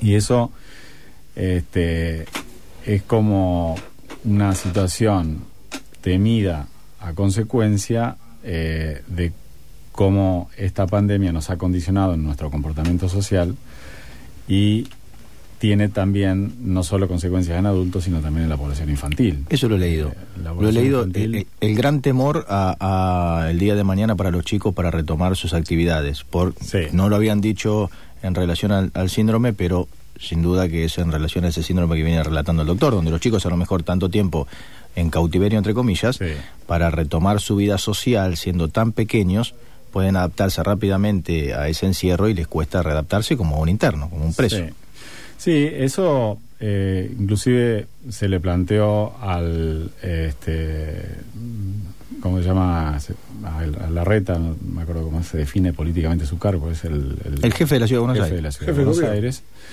Este jefe de gobierno, claro. Eh, desde, em, digamos, la preocupación con la población infantil de la eh, Ciudad de Buenos Aires, porque han habido eh, descripciones de muchos psicoanalistas eh, que se ocupan de la salud psicoemocional infantil con una alta demanda de conductas regresivas, ¿no? de, situaciones de pánico y miedo y fobia y demás en la población infantil que va de los 3, 4, 5, 6, 7 años, que pusieron en, en plano visible y de preocupación esto que charlábamos, y es una de las cuestiones que aparentemente, según publicó un medio, la reta le ha llevado como preocupación a- al presidente. ¿Y la, la depresión también se ve reflejada en los chicos? También, porque esto es como una realidad aumentada, en realidad. ¿no? Si vos sos intolerante, vas a ser más intolerante. Perfecta si la sos definición, ansioso, claro. vas a ser más ansioso. Si sos violento, vas a ser más violento. digamos. Esto eh, como que potencia todas esas condiciones preexistentes eventuales. Entonces, hay, eh, digamos, como una cuestión de adaptación eh, disfuncional a esto porque después te complica en la fase de salida cómo volver a readaptarte. Dicen los especialistas que esto es como normal, que uno sienta este miedo, esta cosa medio pavorosa de salir y demás, eh, por más o menos dos a tres semanas. Eh, eso lo consideran como normal. Digo esto como para aplicarlo como concepto cuando estemos ya en la fase de salida un poco normalizando algo de la vida, ¿no? Y si se prolongara más allá de esas dos o tres semanas propuestas, uno debería buscar alguna ayuda profesional como para ver qué pasa con esta disfuncionalidad que nos ha causado tanto tiempo de confinamiento y de aislamiento social. decir hacer algún, alguna consulta con un terapeuta. Claro, claro, claro. La- eh, vos, que, vos que sos eh, pediatra, o sea, se hace que cada caso es distinto, que no hay algo, eh, una pauta general. Pero a los papás, ¿qué le aconsejarías vos con el tema de del miedo, de, del aislamiento? Porque yo he, notado a algunos padres cuida a sus hijos porque es lo más preciado que tiene, ¿no? Pero a, un, a un nivel de exageración de de repente no sé, verlo a través de un vidrio, eh, hace 70 días que, que esas criaturas están ahí como... ¿Qué, qué hacemos con ese tema? Eh, ah, depende, habrá circunstancias particulares eh, en ese sentido porque mm, haya exposición a riesgo real es una cosa y otra cosa es el riesgo imaginado. Eso. Eh, si el riesgo es real, tal vez eh, la situación particular ponderada lo justifique, pero si el riesgo es imaginado, ahí estarías en un problema, porque eso te disfuncionaliza un vínculo, una relación con tu ser querido de una manera que hace que, digamos, de algún modo te complique la vida. Actualmente eh, se ha como aprendido a vivir con esta situación eh, hasta expresando emociones a través de las pantallas. Ya eh, los emojis fueron superados por una cara a través de una pantalla, ¿no? Los abuelos que no pueden ver a los nietos. Zoom es más famoso que... Claro. Nadie sabía que era Este, Zoom, ¿no? Los que ponderan algunos aspectos de esta situación y con una visión futurista dicen, bueno, esto realmente es una situación que quedó para, que va, a- llegó para quedarse, perdón. Eh, ¿Te parece también- vos? Eso. Bueno, por eso, eso es una visión particular de algunos que lo ponderan así. Yo creo que bastante a la normalidad vamos a volver, yo creo que esto va a terminar, yo creo que vamos a volver un poco eh, a esta condición latina que nos caracteriza, caracteriza, que tiene que ver con el abrazo, que tiene que ver, no están dadas la situación, las No, circunstancias no. actuales, no está dada la situación, eso está claro, pero en la medida que tal vez en un plazo determinado aparezca una vacuna, en la medida que digamos las cosas se aclaren en ese sentido, que los peligros del punto de vista infectológico y de riesgo de vida ya no estén presentes en el panorama que uno tenga que prever eh, en esto de la conducta social como una cosa de riesgo, bueno, seguramente se vaya a normalizar. Eh, Oh. lo, lo del, perdón. No, no, no, sí, adelante, adelante. Lo del plasma que vos me decías Ah, es una no. herramienta este, de la cual se está hablando y parece tener alguna utilidad en aquellos pacientes en los cuales eh, se puede lograr una intervención oportuna con esa herramienta de tratamiento, moderando bastante de la respuesta inflamatoria que hoy al principio hablaba de eh, ese coronavirus que está condicionando la enfermedad. plasma sería, eh, está en la sangre, Son anticuerpos, de un paciente que ya tuvo la enfermedad. que está en su sangre. que está en su sangre. Pero yo escuchaba hoy también por radio a alguien que proponía el plasma para todo el mundo y también tiene sus implicancias peligrosas entre comillas, porque uno puede también en un plasma que recibe de otra persona tener eh, la eventualidad de adquirir alguna enfermedad. Otra eh, enfermedad. Claro, a través del Claro. una hepatitis, por ejemplo. que yo, Claro. Todos los tests de seguridad que se realicen a los hemoderivados, en este caso el plasma lo es, tienen algún minimísimo margen de falsos negativos. Y bueno, si uno tiene esa mala suerte, por ahí también se expone a, a un mal asociado a eso. ¿no? pasar también. Eh, eh, he leído a lo mejor a cardiólogos preocupados por las consultas porque han disminuido sustancialmente eh, en tu área. ¿Qué has notado? Muchísimo disminución, sí, muchísimo.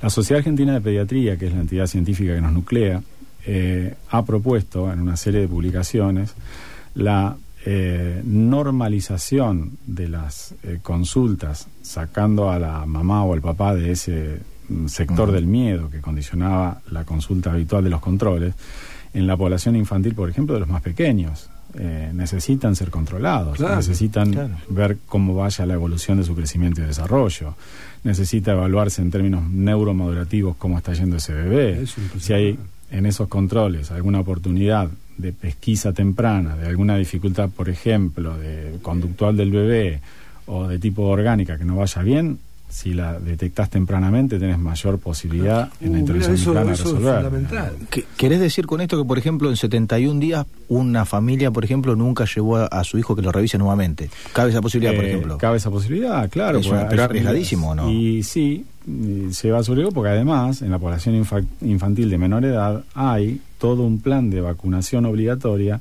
que uno tiene que ir eh, cumpliendo en los plazos lógicos para que ese bebé, eh, a medida que vaya creciendo, adquiera los anticuerpos para todas nuestras enfermedades habitualmente prevalentes, eh, para los cuales se ha diseñado el plan de vacunación. Con lo cual, ese impacto sanitario también tiene alguna importancia, importantísima.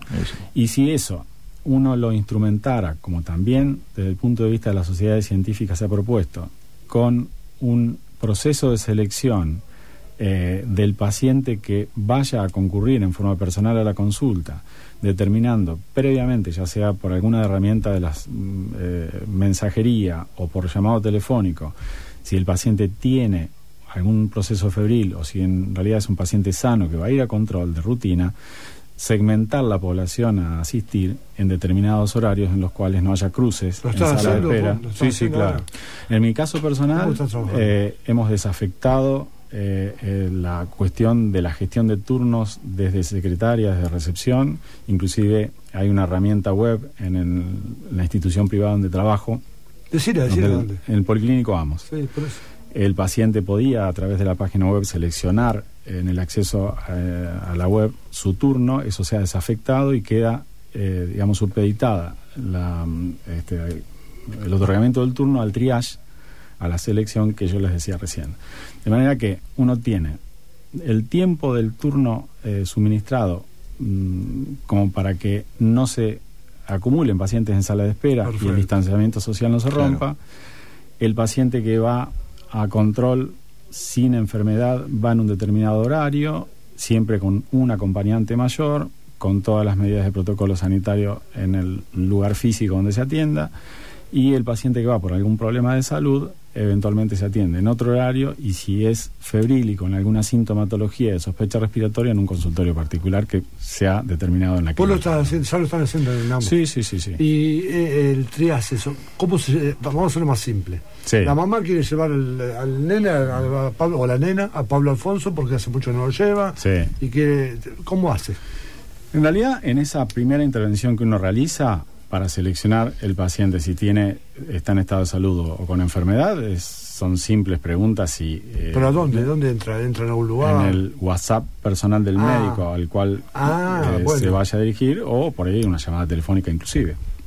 Ah, o sea que en estos momentos ustedes están directamente, lo que hacía el secretario, darte un turno, no, ahora Lo gestiona en general el, Con el- con el médico. Sí, sí, en general eh, se está haciendo así. Vos sabés, Una sobrecarga un poquito más todavía, Doc. Sí, bueno, viste, lo que pasa que... Eh, Y video- lo que pasa es que la videollamadas, o consulta- sea, se la consulta telefónica o la consulta por videollamada eh, tiene aristas complejas en Y su sí. ponderación. Y si haces legales, entenderás también de qué hablo. digamos. ¿Cómo se cobra? No, No, no, eso- no, pero eso es te- un tema secundario porque que yo te- se ha instrumentado también el cobro por teleconsulta, eso está instrumentado, yo no lo utilizo. Pero, eh, digo, en el caso de que eh, exista algún natural margen de error médico, que existe incluso en la consulta Ah, presencial, en las teleconsultas o en la consulta telefónica inclusive, esto se potencia a valores bastante mayores. Mala praxis, estamos hablando. Claro, Posible. errores médicos, errores médicos. Errores médicos, bueno. Errores médicos, porque uno puede ponderar la situación totalmente diferente en la consulta presencial y más si hablamos de un chico que no habla, que no dice, que no cuenta. eh, solamente nos manejaríamos con el relato de la mamá y a veces hay cuestiones de sensibilidad de la información que un chico en cómo se manifieste da que la mamá por ahí no pueda en su Es muy bueno el punto. transmitirlo. Es muy importante. Muy bueno tenerlo en cuenta, eso- o sea, porque tenía que ver también con, mucho con lo, con lo legal. A lo mejor los, los mayores pueden expresarse de otra manera, pero los Pero chicos claro. a lo mejor no... no Pero eh, escúchame, aparte de las enfermedades que él trata también, son muy, muy- eh, tiene mucho que ver eh, la parte psíquica, psicosomática, de repente las alergias, el asma, cuántas cosas, ¿no? Sí, No, sí, no. sí, sí, pero incluso hay Hemos llevado a mi situaciones nieto y me has dicho, o mi- a mis hijos, y los atendió a todos. Me ha dicho, mira, el nene tiene un tema que hay que llevar al psicólogo y de repente tiene un problema respiratorio, ¿no? Claro, sí, sí. Eh, sí, bueno, uno ¿Cómo llegas a este, eso? te podría contar anécdotas Sí, de sí. situaciones que hubiesen creo. sido una gran, eh, un gran dolor de cabeza para uno por el compromiso profesional que implica tomar decisiones sobre los eh, elementos que sustrae una consulta, una teleconsulta, este, que hubiese salido todo mal si no hubiese sido presencial. Eh, ¿Ah, sí? sí, sí, claramente. Cambia muchas cosas. A ver, eh, la realidad, se está hablando de la posibilidad, de hecho, no solo se habla de la posibilidad, en Singapur se jugó pena de muerte a una persona por narcotráfico, a través de Zoom, de la aplicación. Vos imaginate lo que es un debate a través de donde vos no tenés el contacto con tu cliente, no tenés el contacto con los testigos, no podés charlar el, el, el tema, abordar, ¿no? Y, a ver, ver, hay- sí. salvando las distancias que estamos hablando, ¿no? Sí, De- sí. de- de- Aparte, me- bueno, está una- eh, de una trabajar.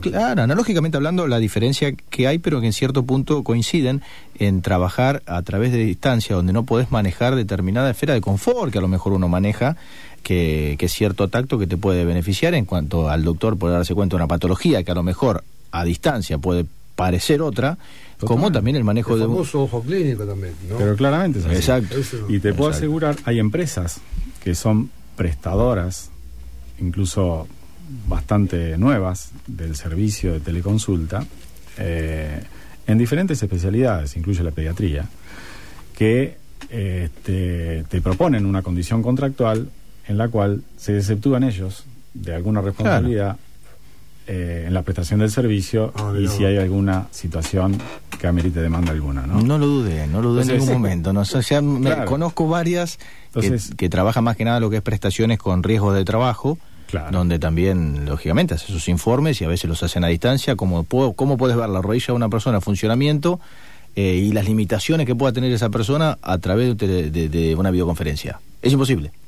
Claro. O sea, lo que vas a hacer va a estar en su gran mayoría errático porque no puedes ver hasta dónde puedes extender o no. Entonces yo puedo extenderlo hasta cierto límite que no sea el real o eh, vos no, se estaría, no estarías forzando el máximo posible mío.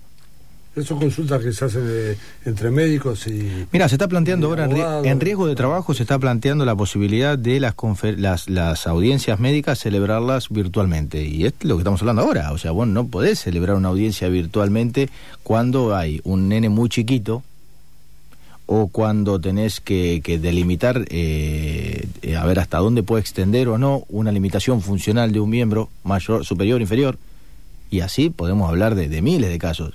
Eh, pero bueno, son las complicaciones donde nos tenemos que ir readaptando en el hipotético caso que, como hoy decía el doctor temprano, cuando no tenés hacia dónde llegamos, hasta qué etapa llegamos, cuánto va a ser el tiempo, es donde tenés que pensar a, pe- a- a manejar la posibilidad de decir, bueno, ampliamos el espectro y trabajamos de esta manera y a futuro de esta manera. Si no, no vas a poder juzgar penalmente a nadie, no vas a poder atender más a nadie, no vas a poder celebrar una vista médica con nadie, lamentablemente. Escuchame una cosa, Pablo, ¿y cómo, cómo te encuentran ahora? Porque Eh. normalmente el, el- el médico, el pediatra, eh, no es muy de dar el número a todo el mundo, mirá, mandame WhatsApp. que me encuentran. Eh, a veces por circunstancias personales puedo ¿Pero demorar. este, Mientras no te pero- llamen, sí, vos mensajes tomás.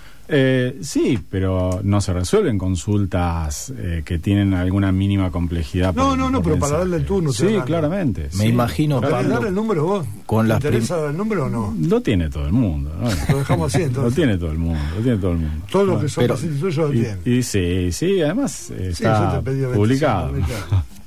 pero ¿cómo te pueden contactar para que la gente sepa? Hoy. En eh, Policlínico Amos, Ahí está. yo estoy todos los días este, con esta modalidad de atención que explicaba, eh, que por las circunstancias actuales, este, seguramente después cuando todo más o menos tienda a la normalidad, cambie en algunos aspectos, pero de momento se trabaja así. Ahora imagino que tenés que tener, cambiando un poco de tema, un poquito de humor, tenés que tener un tacto bastante especial con la primeriza, ¿no? La mujer primeriza debe ser bastante complicada, la mujer y el hombre, ¿no? Pero deben ser complicados con las consultas, también, sí, con los mensajes o con WhatsApp un hoy. susto a los claro. profesionales el WhatsApp lo ha salvado y lo ha perjudic- nos ha perjudicado mucho Sí, también. bueno, la ansiedad- no, la ansiedad te mata. Es una realidad, porque a ver, eh, un llamado telefónico a- al teléfono fijo puedes no estar en tu casa. Ahora, un WhatsApp a las 9 de la mañana, a las 12 y a las 5 de la tarde, en algún momento lo tenés que leer. Sí, ¿eh?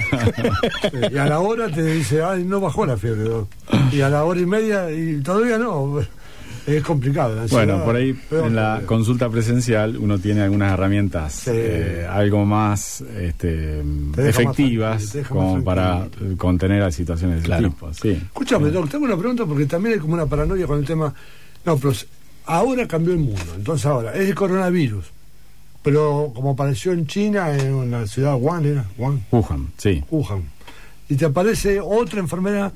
¿Es tan así eso? De, de- de que ahora vamos a tener pandemia continuamente o no? Hoy hablaba eh, Singolani, que es un investigador eh, argentino trabajando en John Hopkins en, Sí. en Baltimore. Y él decía, entre otros conceptos de esto que, que vos preguntabas, que eh, seguramente esta no sea la pandemia y después nunca más. Eh, tal vez vaya a haber otras. Marcaron la historia las pandemias, muchachos. Sí. Marcaron Sí. la historia. Sí, eh, entonces eh, parece que, digamos, uno no tiene un escenario resuelto.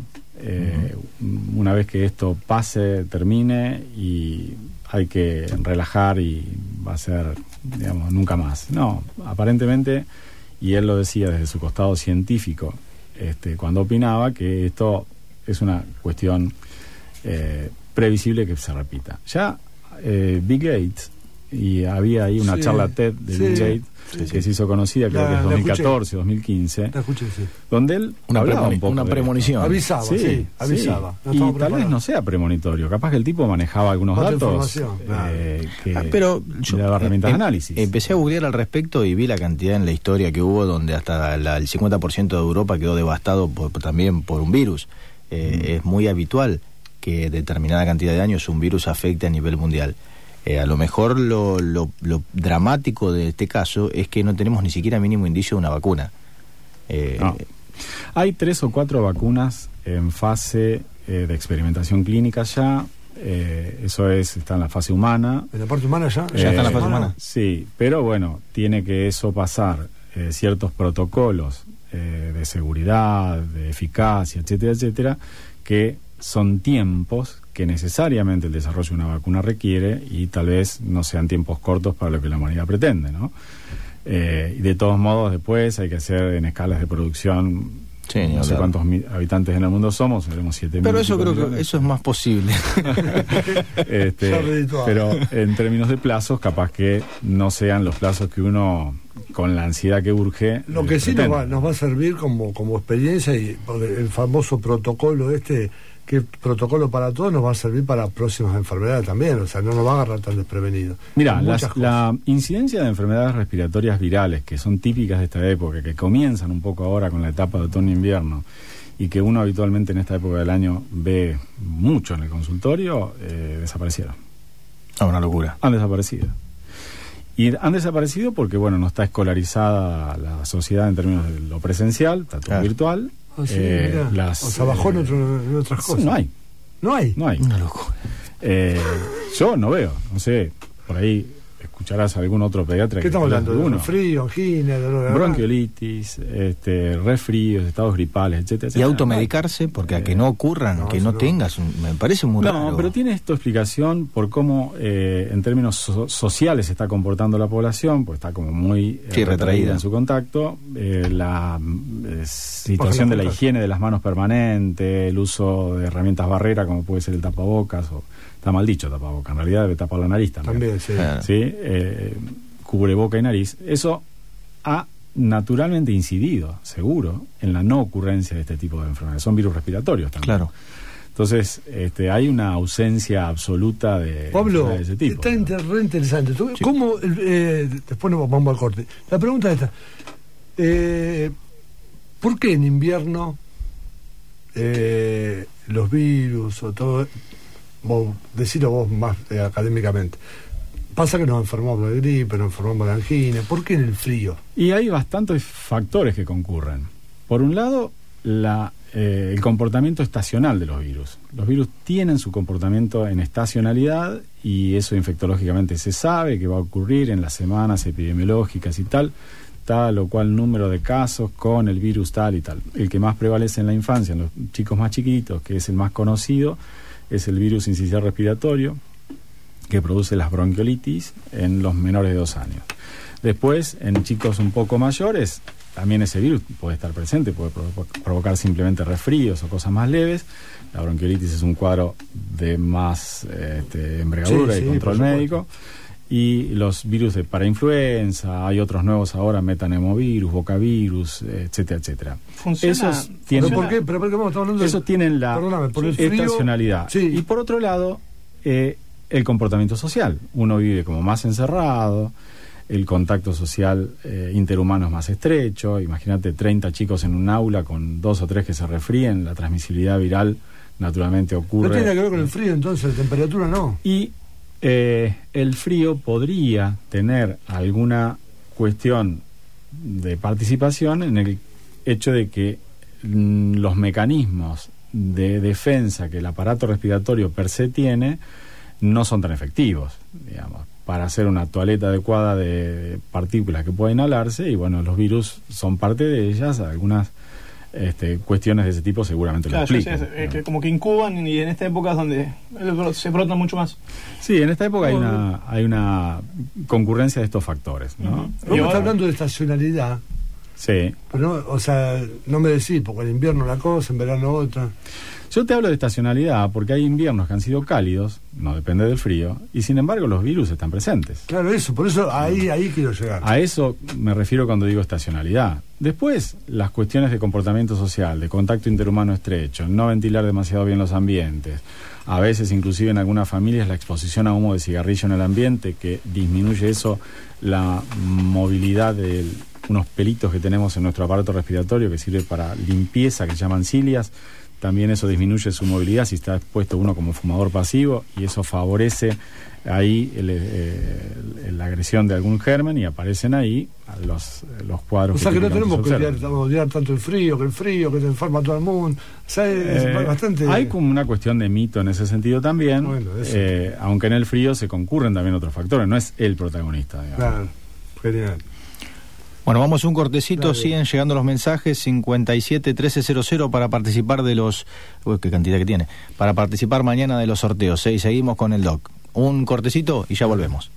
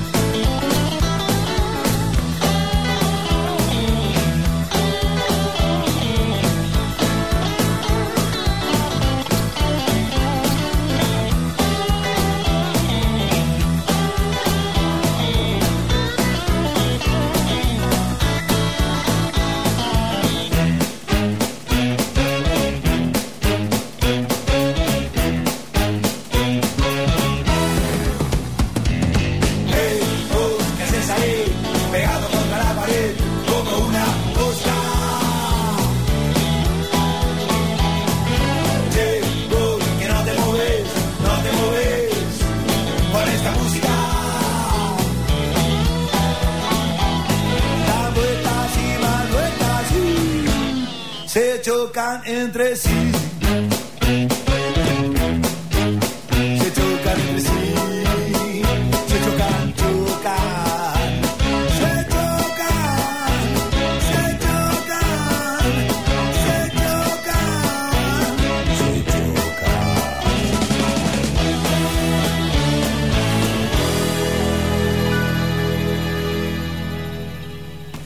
Bueno, volvemos con el programa. Eh, te- tenemos al, al doctor que estamos con consultas. Es, él es pediatra, eh, alergista. No, no, neumonología. Neumonología y pediatría. Bien. Eh, tenemos, bueno, le mando un saludo a Walter Rivas que nos está escuchando y a varias personas que están escuchando y participando por el programa. Eh, Doc, eh, ¿cómo, ¿cómo ves eh, la pediatría, la manera de trabajar en el caso de mantenerse en el tiempo? Porque hoy hablábamos de la posibilidad que, que- que no es buena de trabajar a de videollamadas y la gente no está haciendo las consultas que debería. En el caso de que se mantenga así, ¿qué riesgos eh, más cercano a corto plazo estarías viendo? No, hay eh, riesgos concretos en el grupo de pacientes que tienen alguna enfermedad crónica que necesita de algún control periódico, eh, que por ahí fue prepactado y por miedo tal vez no concurran. Hay muchos que utilizan, en el caso de los que tienen alguna enfermedad respira- respiratoria que lo requiera, medicación preventiva eh, para evitar reagudizaciones de sus episodios, por ejemplo, de broncoespasmo, y hace que no concurran ni tampoco hagan eh, cumplimiento de la medicación. Eh, actualmente, en términos de las recetas, se puede manejar eso a través del envío de una receta digitalizada y las farmacias la están aceptando, así que eso por ahí hasta puede ser un puente de solución importante en ese sentido. Sí, da igual.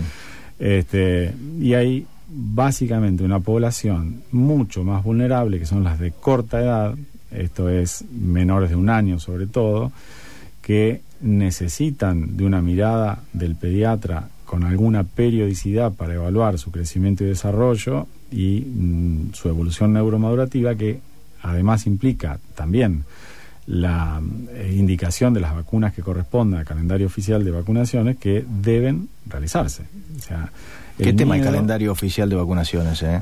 ¿Qué nosotros, tema? tenemos, nosotros Argentina tenemos el calendario de vacunación tal vez más completo mm, comparable a muchos de los mejores países del mundo. ¿eh? Eh, y eso ha sido un logro de gestión en salud importante.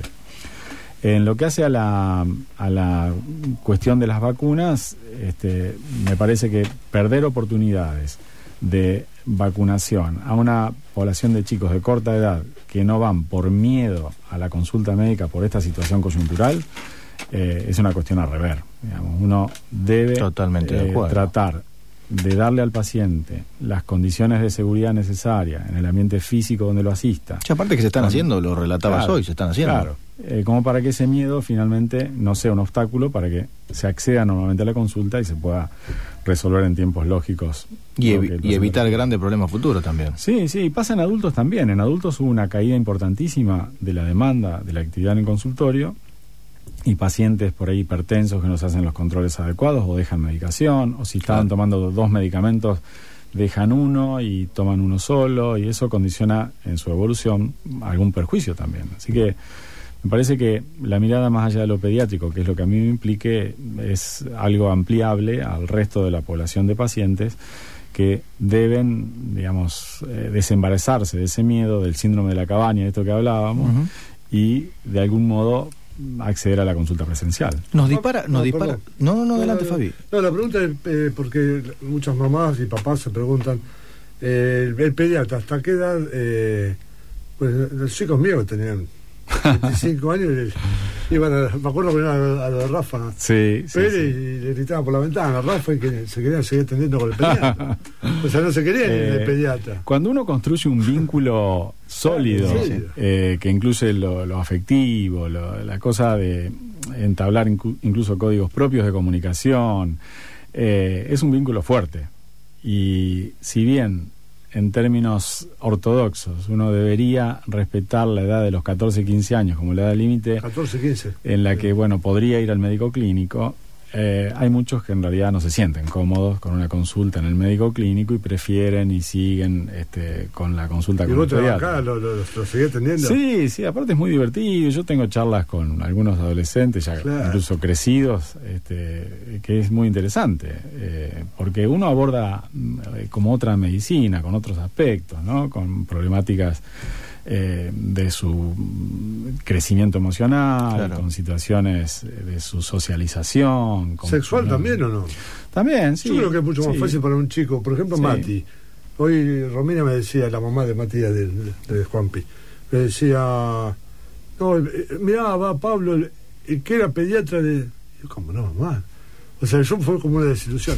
Porque en esos momentos, yo estoy seguro que es mucho más fácil que una criatura, un chico, un adolescente, le diga lo que le está pasando.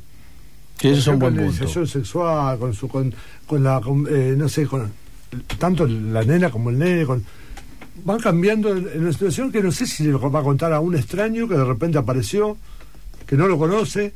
Sí, a- vale. a- a charlarlo eh, con la- el adolescente no le cuenta mucho, incluso a, a los más íntimos, menos a un extraño. O sea, tiene que haber como una cosa de confianza. Sí, pero yo lo he visto con vos que lográs cierto, Sí, sí, cierta porque confianza con los chicos. que- porque, porque se, se logra como un espacio de comunicación eh, con bastante poca barrera cuando vos lo conocés desde, desde chiquitito. Claro, ¿entendés? Como el tío, casi. Eh, sí, sí, hay situaciones ¿Entendés? también con situación. algún traspié con algunas sustancias. Este, Ah, Bueno, ahí- tocamos un tema que- y, Ah, eso también. El otro día yo me enojé mucho bien con, con uno, un chico en esa situación y yo le hablé mal y me enojé y, y me dice, bueno, pero ¿por qué me tratás así? Si Nunca me hablaste así, porque te quiero, le digo. Pues tiene 15 años, 14 años, y yo te quiero, ¿cómo no te voy a hablar así? Déjate mal. Este, y bueno, ahí se abrió como un espacio de aceptar el abordaje en, en- en Viste que son momentos, son multidisciplinario. momentos de la adolescencia, adolecer Eh, es, es sí, adolecer. sí, sí, claro. No, hay malas adicciones, las adicciones son un tema bueno, que, pero que- adicciones también, o sea, son Sí. muchas cosas que se enfrentan. Por Sí, eso sí. te digo que sería ideal largarlo un poquito más grande, no me lo largué tan chiquito. No, y acá hay situaciones en las que chicos que se han ido a estudiar, por ejemplo, que me llaman un viernes a la tarde, Pablo, este, tengo- por ahí se sientan allá en el fondo, en la sala de espera, en la punta, y me saludan así medio de incógnito, y esperan un rato ahí para no mezclarse con los más chicos. Eso eh, es común también. Pues cambió Este, mucho, fíjate que cambió mucho. Escúchame, los, los pibes de los 30 años ahora están viendo a ver si van a tener la novia o el novio a los 30 como para arrancar una relación seria porque antes eran amigos. Entonces todo va cambiando, o sea, se va, van cambiando la... la- la- Porque la- también se estiró. eh, eh, Se estira todo. Claro, la realidad, la- el, el- el eso no sé parámetro si- de longevidad era de 70 y monedas y estamos hablando en 80 y largos hoy. Entonces también es lógico. Se prolonga la adolescencia. Que sí. se prolongue la adolescencia y por eso también eh, las consultas terminan siendo de chicos cada vez más grandes. Porque hoy un pibe que está estudiando de 27 años no era el joven de 27 años que había al servicio militar a los 18. Claro, claro. Por cuestiones lógicas. Y por eso, en, en ese grupo de edad, eh, eh, es tan importante eh, tener esta cuestión comunicacional abierta que decíamos recién, sin que haya mucha barrera que la condicione, y eh, poder entender bastante de su lenguaje funcional desde lo social y personal. ¿no? Claro. Y hay que leer bastante y hay que ampliar un poco la cabeza. Sí, sí, este, porque, digamos, hay muchísimas situaciones que son como mm, eh, de difícil eh, comprensión si uno no tiene la capacidad empática y lo conoce al chico eh, como para poder interpretarlas adecuadamente. Sí, bueno, además Desde- vos ayornarte, saber Sí, sí, sí, sí, sí. cuáles son las, las nuevas, mm, eh, no sé, las nuevas costumbres, modas, cómo, cómo se interrelacionan los chicos a- a- en- ahora y no lo, lo que pasaba hace 10 años atrás.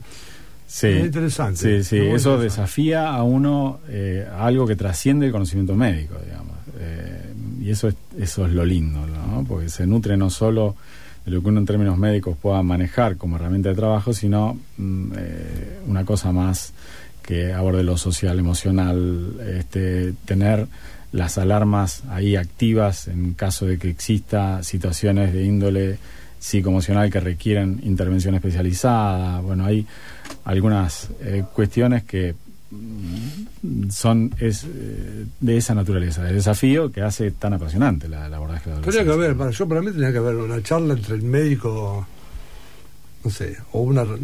Como, como, como que se, se junta un poquito la... Yo a lo mejor una, una locura que estoy diciendo. No, no, pero estás hablando No, de grupos interdisciplinarios, me imagino. Sí, claro, que no salga de, de- de Pablo y vaya a otro tipo y le toque el timbre y dice, me quiero atender con usted y el otro no tiene ni idea de dónde viene. Pero Sí. es que a veces es muy difícil el andamiaje de poder eh, Sí, sí, eh, es centralizar difícil todo eso, pero creo que es genial, sería, Sería ¿no? genial, es, es muy difícil de, de materializar, pero es genial que el pediatra con Te el clínico, este que conocen tanto a un pibe, entre los dos puedan guiarlo cuando Sí. tiene una determinada edad, Esa 17, 18, transición, esa transición. Esa Sí. transición, Sí, se hace. En ¿Se hace? general, sí, en general eh, se hace. Pero a veces van los chicos de- con sus papás de motus propio a la primera consulta médico clínico también, porque consideran que ya son grandes, o no se sienten cómodos Claro. en la sala de espera con los chiquitos. bueno, eso también es una situación entendible. Eh, así que a veces o el desprendimiento tiene esas características. eh, por cuestiones de incomodidad en sala de espera y hay otras que son más dilatadas porque bueno el chico tiene las demandas que hace que se satisfagan con la relación que ya se, se estableció desde hace mucho tiempo ¿no? ¿Cómo nos pasó? ¿Sabes que la Ya vez- se te termina, digo tengo una más, tengo una más. En, cinco. cuanto a las adicciones, Increíble. ¿cuál, ¿cuáles son los tips que a lo mejor los padres tienen que prestar atención? Porque Ah, viste, sí, generalmente sí, dicen sí. el último que se da cuenta de algo eh, familia. son los padres. Mm. Eh, ¿Qué cosa, uniendo la experiencia de todos los chicos que te han volcado sus, sus vivencias, cuál sería el... el- lo que- Algunos para que tengan en cuenta, ¿hay un dos o tres tips, los primeros que te vengan, para que tengan en cuenta los padres? Yo creo que uno de los más importantes, y si el padre tiene capacidad de observación, eh, porque el vínculo con su hijo eh, es sano y, y se lo permite y demás, es eh, la cuestión de observación conductual, ¿no? Del chico que por ahí tiene alguna conducta de retraimiento, eh, del chico que tiene eh, irascibilidad, irascibilidad de carácter, este, o mm, situaciones que por ahí salgan de sus rutinas conocidas y habituales, amigos que por ahí no se entiende bien de dónde haya existido ese vínculo inicial, eh, por ahí llamados a horas extrañas, ese tipo de cosas, o también lo que implica, y va todo también de la mano, aspectos de su rendimiento escolar, ¿no? Eh, que haga que mm, se observe una caída importante de su rendimiento escolar, su apatía, alteraciones en su hábito alimentario. ¿Cómo? Ah, Hay, alimentar esa parte, este, la alimentación tiene mucho ver. Claro, hay un montón de, de cosas que uno va como atando cabos, como dice uno en, la- en términos de la jerga, ¿no? Va como atando cabos y bueno, decir esto no me cierra, esto no me cierra, esto no me cierra, y bueno, ¿y por qué? Tal vez haya ahí alguna Bueno, pequeña a- alarma. Ante eso, ante eso, porque vos, como decías Como padre, claro, como padre, ¿qué es lo primero padre? que deberían ¿Qué hacer? hago? Yo creo que lo primero que tiene que hacer el padre, más allá de la observación activa y si se genera alguna alarma más todavía, es ver la posibilidad de abordaje en la charla. Muchas veces el chico mm, nos marca el tiempo en el cual uno puede intervenir en esa charla. Si el chico está vulnerable, si está en algún momento con alguna situación en la que requiera más contención y más, poder abordarlo en ese sentido y tener la posibilidad de por ahí hacer las preguntas oportunas ¿Qué y necesarias. pasa? ¿Cómo te? De alguna, Claro. de alguna forma abordarlo. Claro, es, eh, cada papá conoce el timing de, de- de intervención de cada chico seguramente y a veces ni siquiera eso hace falta, el chico angustiado lo cuenta. porque está agobiado con alguna situación que le está generando algún problema, ya sea con sus vínculos más cercanos, ya sea con la capacidad de disfrute de sus actividades habituales, que siempre haya disfrutado y por ahí. Lo que pasa es no. como decimos, Y ahí es canalizan- subjetivo, Es muy subjetivo, ¿viste? Y ahí canalizan las dudas a través tuyo. El padre a lo mejor dice, a ver, y cuando tengamos una charla porque a lo mejor... Cuando sucede la situación de, de descubrimiento, eh, sí, yo creo que en gran parte de las oportunidades uno, sea por lo menos con un llamado telefónico, quiero hablar con vos, quiero dar una consulta por esta situación, mira, me enteré de esto y bueno, cómo podría uno intervenir, ¿no? Y Claro, a después vos ves si, si hay que hay que ah, va- vaya un especialista, un psicólogo, terapia. Claro. Pero por lo menos la, la- la primera pregunta con la, con la persona que más lo conoce, Si hay elementos objetivos y el chico incluso hasta puede haber transparentado la situación, muchas veces eh, es bastante más fácil. Eh, lo tortuoso es cuando hay sospecha y no hay nada para... Claro, pero es el mejor escenario. Generalmente los chicos suelen esconderlo. Y a veces No, al adulto también le da cierto pudor exponer que su hijo a lo mejor está Yo creo que cuando es tu hijo, cuando es tu hijo tenés que no, hay- no hay nada, tenés que preguntarle, met- Sí, sí, sí, sí, y lo- eso Estamos hablando en la- en la masa, saberlo, ahí no, no Mira, ahí estamos viendo como cierta adolescentización de la paternidad. Y Sí, en es ese sentido, en esa adolescentización, es bueno, yo te, te doy permiso, tal, soy, Sí, soy macanudo, sí, soy sí, buen sí, tipo. Eh, y uno a veces debería ponderar eso, hasta incluso con el- como algo de desamor. Digamos, si hay desamor, Sí, hay desinterés, uno naturalmente se torna bastante. poco- El padre con pinche que dice, no sé, sí, fumate un porrito, yo también lo fumé cuando era chico, ahí estamos en el horno. O sea, yo Eh. creo que ahí ya, en vez de, de demostrar la, la, la- la A- criatura, no, se, acá no, un- no necesita eso. ¿no? Acá un padre no- no- nos manda una consulta, dice que en la sociedad hay muchos casos de drogas muy malas, pero la que más se ve es el consumo de marihuana o cannabis. Eso ¿Y cuáles serían las consecuencias mentales o físicas de- del consumo cotidiano? Y ya con esta cerramos porque Sí. ya se nos va el programa. Sí, marihuana es la más frecuente. De hecho, la Sociedad de Pediatría hace no mucho tiempo había contado algunos números de una estadística de un trabajo de una comunidad respecto de a qué edades se introdujera el hábito del fumar marihuana en la población infantil y hay un alto porcentaje de ellos en menores de 18 años que han incursionado. Por ahí no todos quedan en la- el mecanismo adictivo, porque hay que tener una personalidad adictiva y ciertas circunstancias que así lo condicionan. Hay algunos que lo prueban y nada más, pero eh, efectivamente es lo más frecuente. ¿Y eh, qué consecuencias? La verdad que sí, el hábito es eh, un hábito ya, mm, digamos, consolidado, las consecuencias muchas veces van desde que puede ser un desencadenante habitual a veces de trastornos psiquiátricos, en este caso la esquizofrenia como uno de los principales factores eh, condicionantes, o alteraciones eh, de, de personalidad y bueno, ni hablar de lo que eh, en, en- en términos del consumo crónico eso implique, porque además de las alteraciones neurológicas, hay alteraciones pulmonares también y de otra índole. Con lo cual no es eh, de un espectro sencillo No, para nada. eh, para valorar, sino que es bastante más amplio. Pablo, No, nos un encantó y te voy a decir algo. Te voy a decir algo. Pablo es como Netflix. A ver, te lo- te lo- no, no, no, es como Netflix. con una- no, son muchos capítulos y lo querés, querés que venga de vuelta. ¿Es así no es así? No, En la bueno. mañana de San Nicolás yo calculo que fue 20 veces y siempre querés más. Bueno, gracias Pablo, agradecerte, muchísimas gracias. No, gracias a ustedes por la invitación. Y por la buena onda. Eh, gracias a toda la audiencia que está del otro lado, a Angelito Arbeleche, la operación técnica, a Fabián Navarro, el genio, eh, a Andrés Monsalvo y todos participen en el sorteo. 57 1300 al 2346. Nos envía mañana que hay un montón de sorteos. ¿eh? Hasta mañana, si Dios quiere.